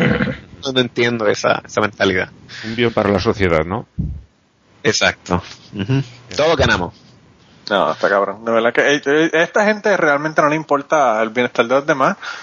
No le importa. Si le importase, como ellos dicen, eh, pues no, no harían cosas como esta. Mira, a mí, eh, yo he tenido discusiones a muerte con mis hermanas, ¿verdad? Sobre la cuestión esta de lo de, de lo que está pasando en Puerto Rico ahora mismo con la perspectiva de género. y una de las cosas que me dijo ella es que ella respetaba a todo el mundo y que ella no tenía problemas con nadie, que cada cual hiciera lo que le diera la gana, eh, y, y que ella quería igualdad para todos, pero que eso no se podía poner en las escuelas. Y entonces yo le dije, tú no puedes tener, eh, decirme que quieres igualdad para todos, cuando tú con la otra, con, con, la- con los otros set de dientes me dices que no quieres que los homosexuales se casen. Eso no es igualdad. Entonces, ¿quieres igualdad para todos o no quieres igualdad para todos? Pero las dos cosas no son compatibles. Entonces, pues, tú sabes, ellos no les importa un el carajo. otro día- El otro día no me quise poner chunga porque sé que, que es tu hermana y pasé de entrar en la discusión que se montó en tu, en tu Sí. muro de Facebook. Sí. Pero es que yo me estaba descojonando cuando dijo que las mujeres en Puerto Rico tienen igualdad. Y yo era en plan, hostia, enhorabuena, tío, el primer país del puto mundo. Claro. Por fin Puerto Rico es el primero en algo. Joder. Por cierto, Blanca, eh, entre, los datos que estaba buscando para, para lo que voy a hablar en Ask an Atheist, ¿verdad? La grabación de hoy, una de las cosas que dice la Procuradora de la Mujer en, en Puerto Rico es que los hombres, el promedio de salario de los hombres es 39.931 dólares. Y digo, de las mujeres, perdón, 39.931 dólares. Y de los hombres es cuatro- 47.715. O sea que hay una diferencia de salario promedio entre mujeres y hombres de 8.000 dólares.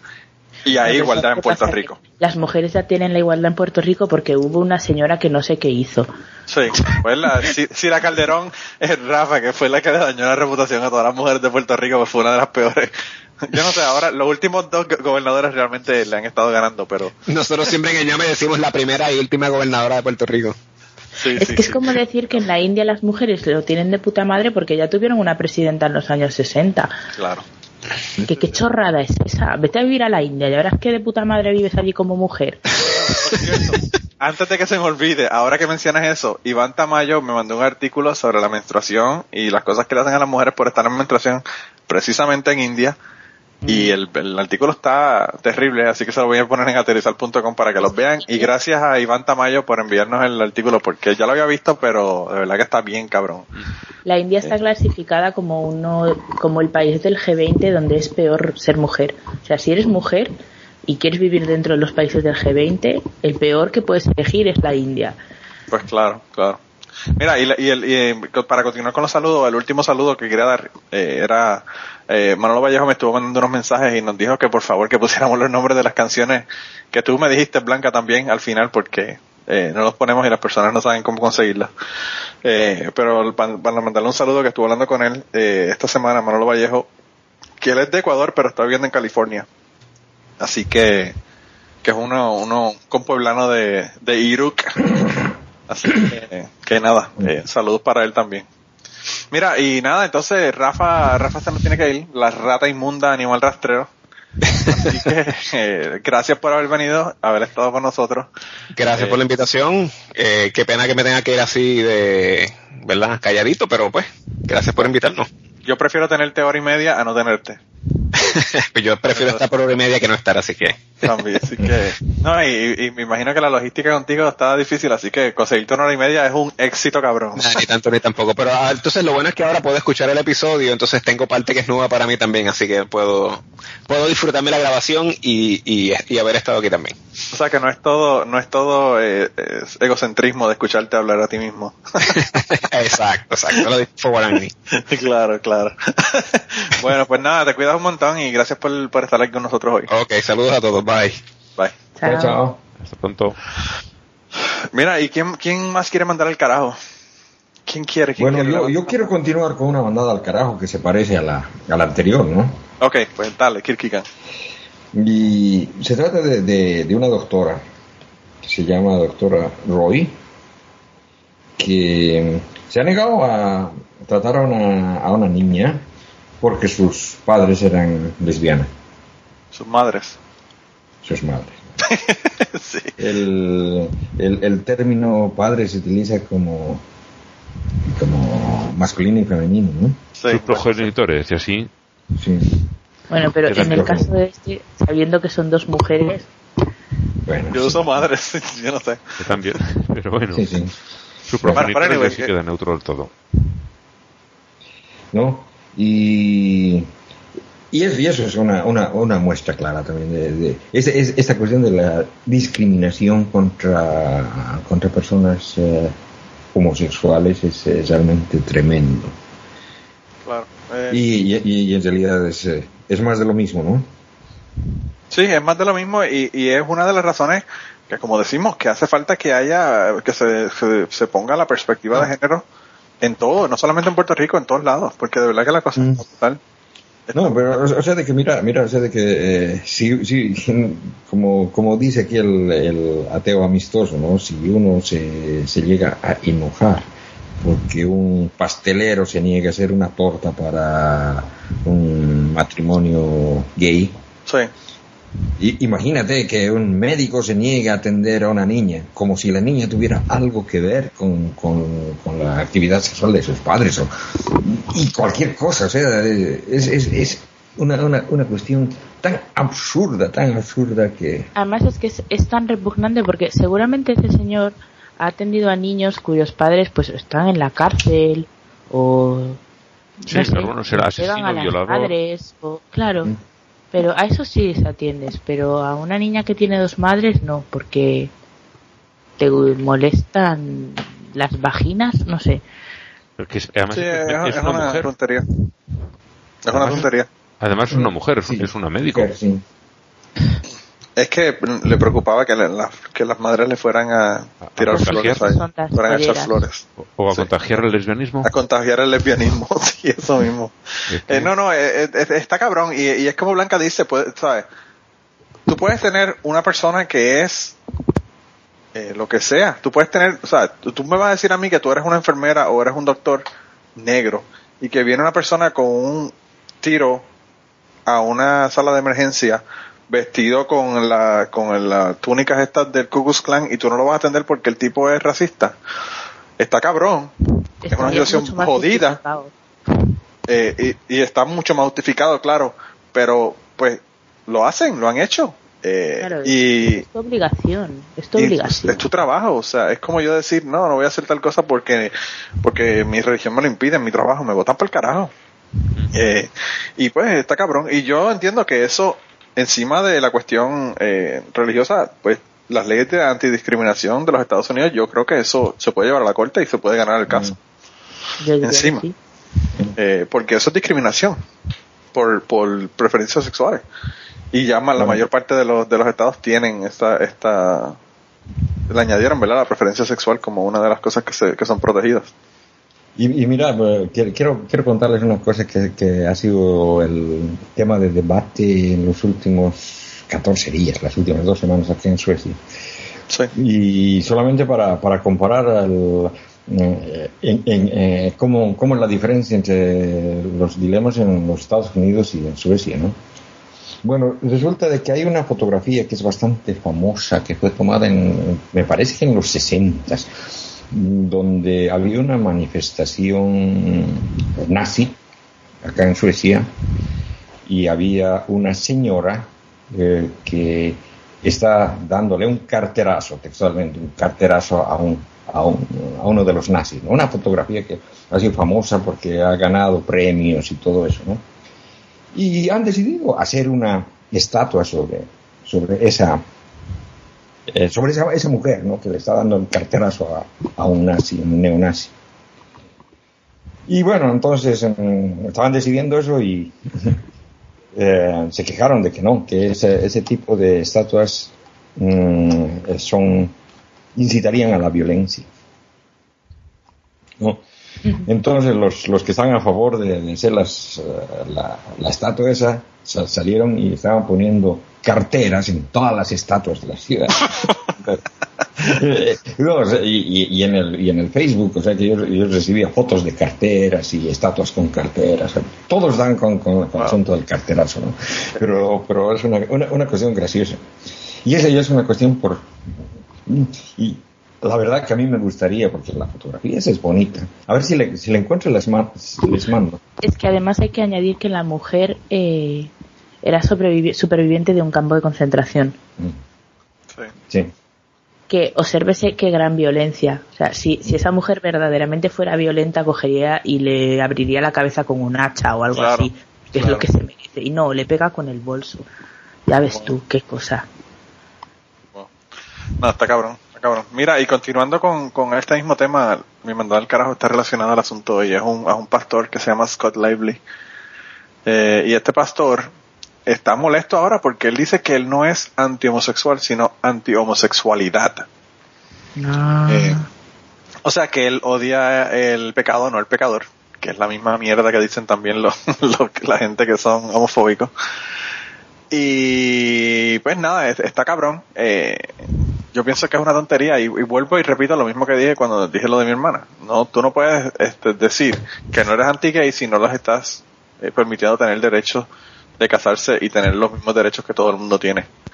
Ah, así que, pues, eh, por esa tontería que dice, lo tengo que mandar al carajo porque no me queda más remedio. Eh, y no sé, entonces ustedes eh, Yo quieren mandar al carajo Blanca. al carajo también, pero no sé a quién, no sé, no sé a quién es. Y me voy a explicar. Me parece que me lo está robando. Pero bueno, quiero, creo, pero sigue, sigue. Está bien, se permiten tag teams. Tengo que mandar el, al carajo el hecho, porque de momento no se sabe quién lo ha hecho. y es que eh, ha circulado por el, por- entre el personal que trabaja en el metro de Madrid, en el subway, no sé si le llamáis metro en vuestros países, Sí, sí. que ha, ha aparentemente era un documento oficial, pero la, la empresa dice que no, que no han sido ellos y que están haciendo una investigación a ver qué, de, de dónde coño sale eso. Ya, Y- ya lo han encontrado y, es- y lo han suspendido de empleo, ¿eh? Ah, sí, Estaba- pues esta mira, vale. creo las que-. Pues mira, es que no he visto las noticias. El caso es que es, es un documento en el que se insta a los revisores a pedir los, los billetes a determinados grupos de personas como gays, músicos y mendigos para comprobar que lleven el, el billete de tre- del metro. Que los músicos y los Wow. mendigos más o menos se les nota, pero a los gays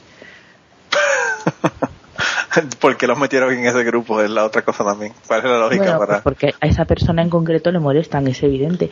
Bueno. Pero, pero es que es súper gracioso y hoy, y hoy ha habido mm, protestas, eh, pues han ido gays a versarse en el metro, han ido hombres gays vestidos de mujer o con traje y tacones y cosas así en protesta por, por eso. Entonces esa persona que ahora ya sí parece ser que sí que se sabe quién es, no parece ser no se sabe quién es, pues yo la quiero mandar al carajo.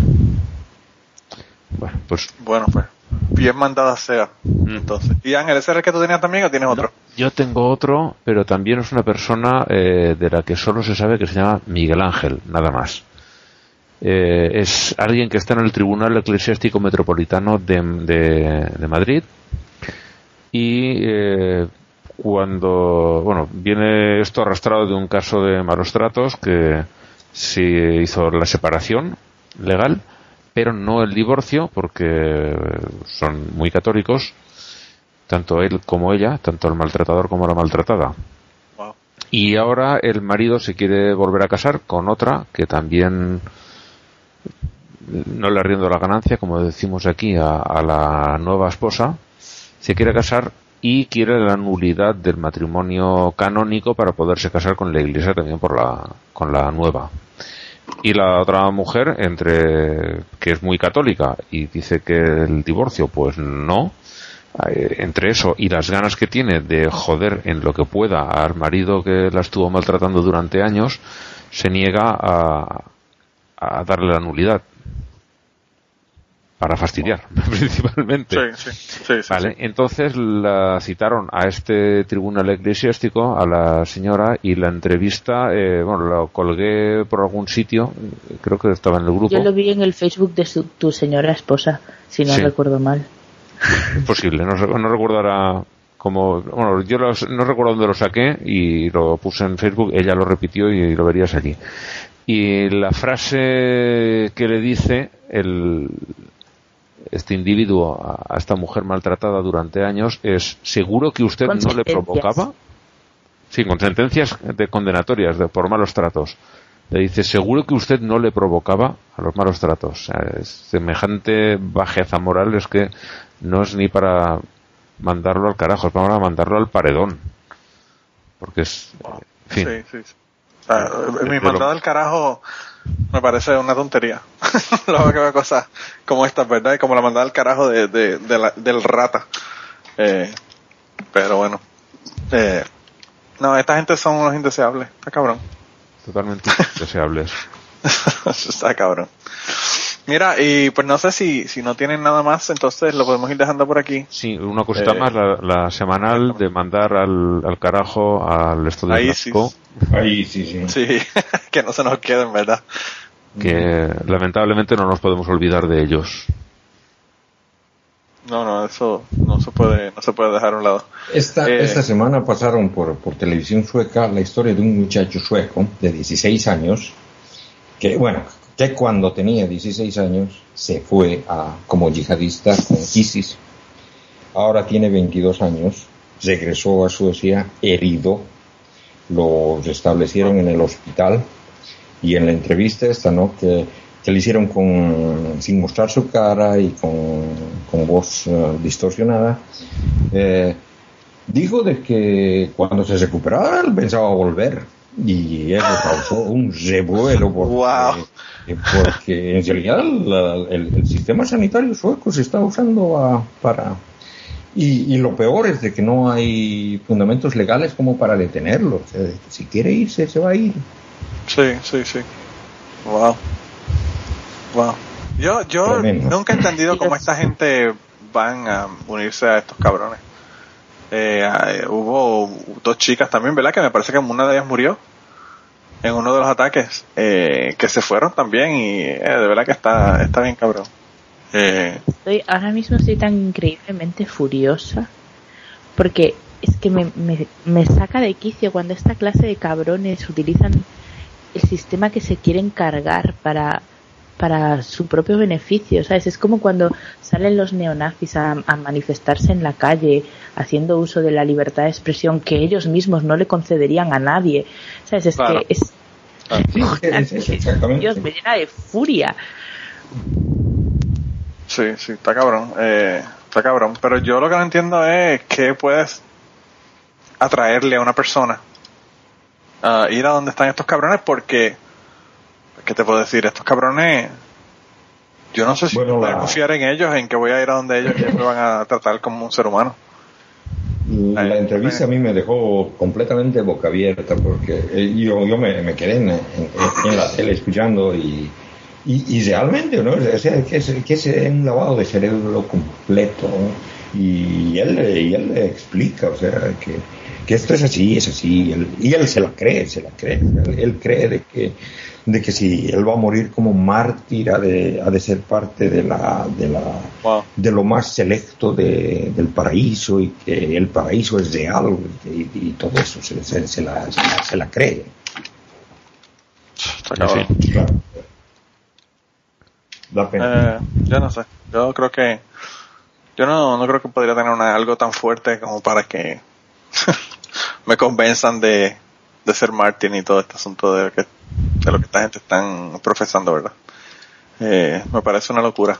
Es que bueno. además me parece increíble una persona que vive en un país como Suecia, donde no te falta de nada. ¿Sabes? Porque yo puedo entender cuando vives en un país que está hundido en la miseria, que tu vida no vale nada y que la alternativa a la muerte tampoco es que sea tan horrible. ¿Sabes? Que se está muriendo la gente a tu alrededor de hambre o de sida o de.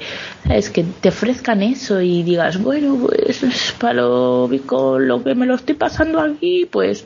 Pero una persona que vive en un país, uno de los mejores países del mundo para vivir, con un estado de bienestar increíble, ¿Cómo coño te tragas eso? Es que no, no lo puedo entender, no lo puedo entender.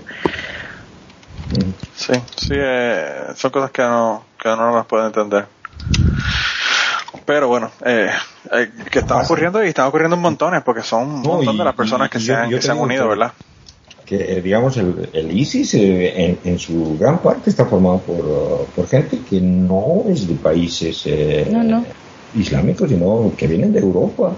Y ahí hay españoles, franceses, alemanes, suecos, noruegos, finlandeses. Realmente es merecedor de un, estudio serio por una universidad o algo de, cuál es la base de ese fenómeno, porque yo creo que va a tener mucha importancia en el, en el futuro próximo.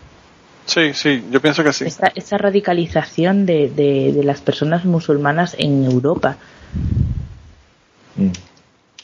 Eh, sí, de verdad que eh, sería un buen estudio para una tesis doctoral sobre, mm. sobre psicología, ¿verdad? Eh, pero bueno, y, y no sé, eh, a mí lo que me sorprende quizás no es tanto las personas que son musulmanes, que sus familias son musulmanes y se han criado en esto. A mí lo que más me sorprende son las personas que se convierten al Islam y entonces le da con, con hacer esto. Se radicalizan, sí. Sí, sí, porque aunque, aunque creo creo de que, de que cualquier convertido a cualquier religión siempre empieza siendo más radical. Eh, más radical que es como precisamente para, eso sí. Sí, lo mismo ocurre con los ateos. Es precisamente para, para identificarse más, para mostrar a, a los otros dentro del, del, grupo que ellos son, que también están. Y creo que, son y creo que también está un factor que es un poco lo que dice Manolo del ateo, que has llegado a esa postura no porque te naciste en ella, sino por la razón o la sin razón, pero vamos, que ha sido una decisión consciente. ¿Sabes? Cuando te conviertes a una religión, lo has decidido tú, no te echaron agua en la cabeza a tus padres cuando naciste y ya está. ¿Sabes? No es una costumbre, es un acto consciente, igual que hacerse ateo, es un acto consciente. Sí. Eh, y yo creo que algo de eso también hay. Sí. Yo, yo puede ser, pero aún así, yo no sé. Yo creo que no, nada me podría convencer a mí ser mártir. yo amo demasiado la vida, quizás ese es el problema. No, claro, es que una cosa muy, es... muy comodones también. Sí, sí, sí, sí. Es que una cosa es, una cosa es ser muy devoto o muy tal, y otra cosa es, pues eso, es ser mártir, es que es un, no sé. Y no solo ser bueno, mártir, que tú puedes ser, tú puedes ser mártir estilo Gandhi, ¿sabes? Ah, Pero bueno, no, claro, no, esto es mártir estilo mm, vamos a tirar homosexuales por los balcones. Mártir estilo barbarie, ¿verdad? sin sin más Vamos a remedio. decapitar gente en masa. Es que decapitar, pero ¿qué es esto? La Edad Media. Me- me- No, y, y eso es lo que, lo que él, él- él indicó en la, en la, en la película, esa, en el, en el documental ese, que, en la entrevista esa, de que eh, sí, que, que, que han hecho esas cosas y que lo muestran en video y todo eso, porque eso tiene un, eh, es una cuestión, un factor psicológico. Primero dicen de que es muy, muy caro tener presos cu- cuando se está en guerra, porque según el Corán, si, si los tienes a los presos, a los presos los tienes que tratar bien, les tienes que dar la misma comida que lo que están comiendo, y como la situación no está como para eso, es mejor matarlos. Y, claro, cuando, cuando los matan, filmar esto y mostrar cómo lo están haciendo para atesorizar a los otros. O sea, que es, que es una parte de la guerra psicológica que están haciendo. Y no O sea, funciona. de que Encima de todo, ¿verdad? Eso no funciona. La gente no se aterroriza porque ven que estén haciendo ejecuciones. Ah, eh, no sé. Yo pienso que es como la pena de muerte. La pena de muerte tampoco hace que la gente sea aprobada, que, la, que no hace que la gente deje de cometer crímenes y de matar gente y de hacer todas las cosas que hacen. Eh, Poco poder disuasorio. Sí, sí. Y entonces, pues, yo pienso que eso también. Quizá, no sé, también puede ser porque como la gente lo ve tan lejano a su realidad, claro. No, pero yo, yo me refiero, yo me refiero, pero posiblemente que sí tiene, juega un pa- papel importante, digamos, para gente que está peleando contra ellos, los kurdos, por ejemplo. Ah, bueno, para eso sí, sí, sí, sí. En este caso O sí. sea, de que, de que saben de que si caen presos los van a, les van a torturar, los van a matar. Sí, pero bueno, eso también puede animarte a luchar con más fiereza. Sí. Sí. Claro. Sí. Yo por eso entendería, por ejemplo, una persona, una persona que le hayan matado a su familia, eh, los gringos, por la razón que fuera, en un ataque de un drone o lo que fuera, yo pienso que esas personas son más fáciles de radicalizar que una persona que no ha tenido ese tipo de experiencia. Entonces yo pienso, por eso es que yo pienso también que este tipo de ataques y este tipo de, de, pues, de cosas que están haciendo eh, el gobierno gringo, por ejemplo, ha hecho en gran parte muchos de estas personas que se han radicalizado han sido la, Sí, ellos no, han sido pero, los culpables, pero eso ¿verdad? no, no, no explica la, la radicalización de los jóvenes europeos que es el- No, no, no. Ah, no, en de ese este- caso- de este movimiento y son los que están cometiendo los peores, eh, a- o sea, que, at- las peores atrocidades, o sea, de que los eh, iraquíes, incluso los, los talibanes y todo eso, si, si han hecho cosas, no las han hecho de una manera tan brutal como lo está haciendo el ISIS. ¿no? No, no, es que esto es, esto es una cosa, yo no recuerdo precedente alguno. Mm. No, no, ni yo tampoco. Yo no, no, no he visto eso. Y, eso, y eso en, en realidad es lo, alarmante. Eso está viniendo de Europa, no está viniendo de, los países musulmanes. Sí, sí. Yo no sé, yo espero que los países musulmanes todos, aunque sea por una vez en la historia, se unan en contra de estos cabrones y logren pararlos, porque de verdad que hay que pararlos. Mi pacifismo llega hasta este punto. yo pienso que definitivamente hay que hacer algo para no dejar que esta gente sigan, sigan rampantes están. Eh, pero bueno, yo creo que con esta nota tan alegre y tan uplifting, ¿verdad? Lo que estaba yo pensando ahora mismo. Podemos dar el Sí, no, lo, lo hemos, lo hemos bajoneado el, el podcast. Por La mandar energía al hizo como que empezó bien alta y se, eh, se fue el rata y se jodió la cosa. La persona no le permitas irse. Rata, No vuelve. dejamos que se vaya. Pero bueno, ya estamos llegando al tiempo, así que no tenemos más remedio. Es como cuando estamos buceando y vemos que nos quedan 800 libras de, de- en el tanque de, de- de aire, así que no hay más remedio, hay que subir sin remedio. Bueno, yo no sé si eso, si eso es mucho o poco, así que igual me ahogo. no, Bueno, y, y tú, Manolo, tienes que ir a eso de pregunta, pregúntale al ateo. Ah, verdad, Askanitis, tengo que ir a Askanitis. No, me, me queda una hora todavía, pero, pero bueno, eh, yo pienso que, que sí. El, el, eh, el, por lo menos nos mandamos a todo el, a todo el que tenemos que mandar al carajo y está todo bajo control. Ya incluso le dimos la cita de cierre, que la dio Ángel. ¿no? Que nada, con esto entonces lo dejamos esta semana y nos vemos la semana que viene. Hasta la próxima semana. Chao, chao. Ok, bye. In this part of Africa, we all have a say. Whenever something bad happens, we just throw our hands to the sky and say, Has Adiga Ibowai. Hasadiga Ibowai? It's the only way to get through all these troubled times. There's war, poverty, famine. But having a saying makes it all seem better. There isn't enough food to eat. Hasadiga Ibowai. People are starving in the street. Hasadiga Ibowai.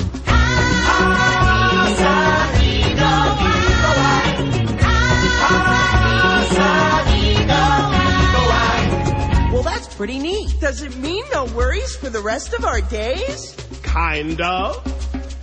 We've had no rain in several days. Hasadiga Ibowai. And 80% of us have AIDS. Hasadiga Ibowai. Many young girls here get circumcised. The clits get cut right off. Well, And so we say up to the sky. Hasadiga Ibowai.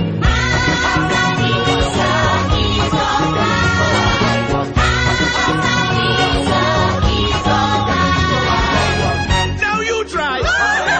Just stand up tall, tilt your head to the sky, and list off the bad things in your life.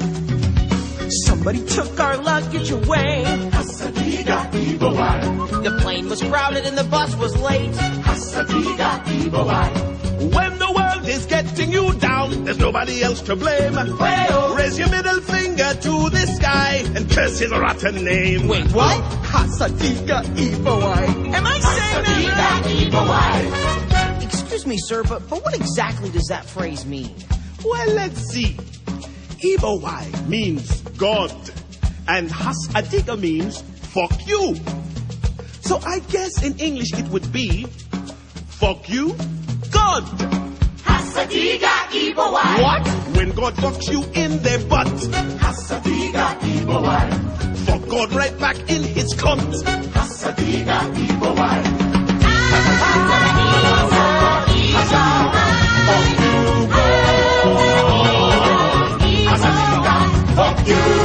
Excuse me, sir, but you should really not be saying that. Things aren't always as bad as they seem. Oh, really?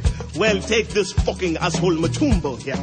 He got caught last week trying to rape a baby. What? Why? Some people in his tribe believe that having sex with a virgin will cure their AIDS. There aren't many virgins left, so some of them are turning to babies. But that's horrible. I know. Hasadiga Ibawai. Here's the butcher, he has AIDS. Here's the teacher, she has AIDS. Here's the doctor, he has AIDS. My daughter, she has a wonderful disposition. She's all I have left in the world. And if either of you lays a hand on her, I will give you my AIDS. If you don't like what we say, try living here a couple days. Watch all your friends and family die. Hasadiga Ibawai. Fuck Fuck you got in the ass, mouth and cunt Fuck you got in the ass, mouth and cunt Fuck you got in the ass, mouth and cunt Fuck you in the eye. Fuck you got in the ass.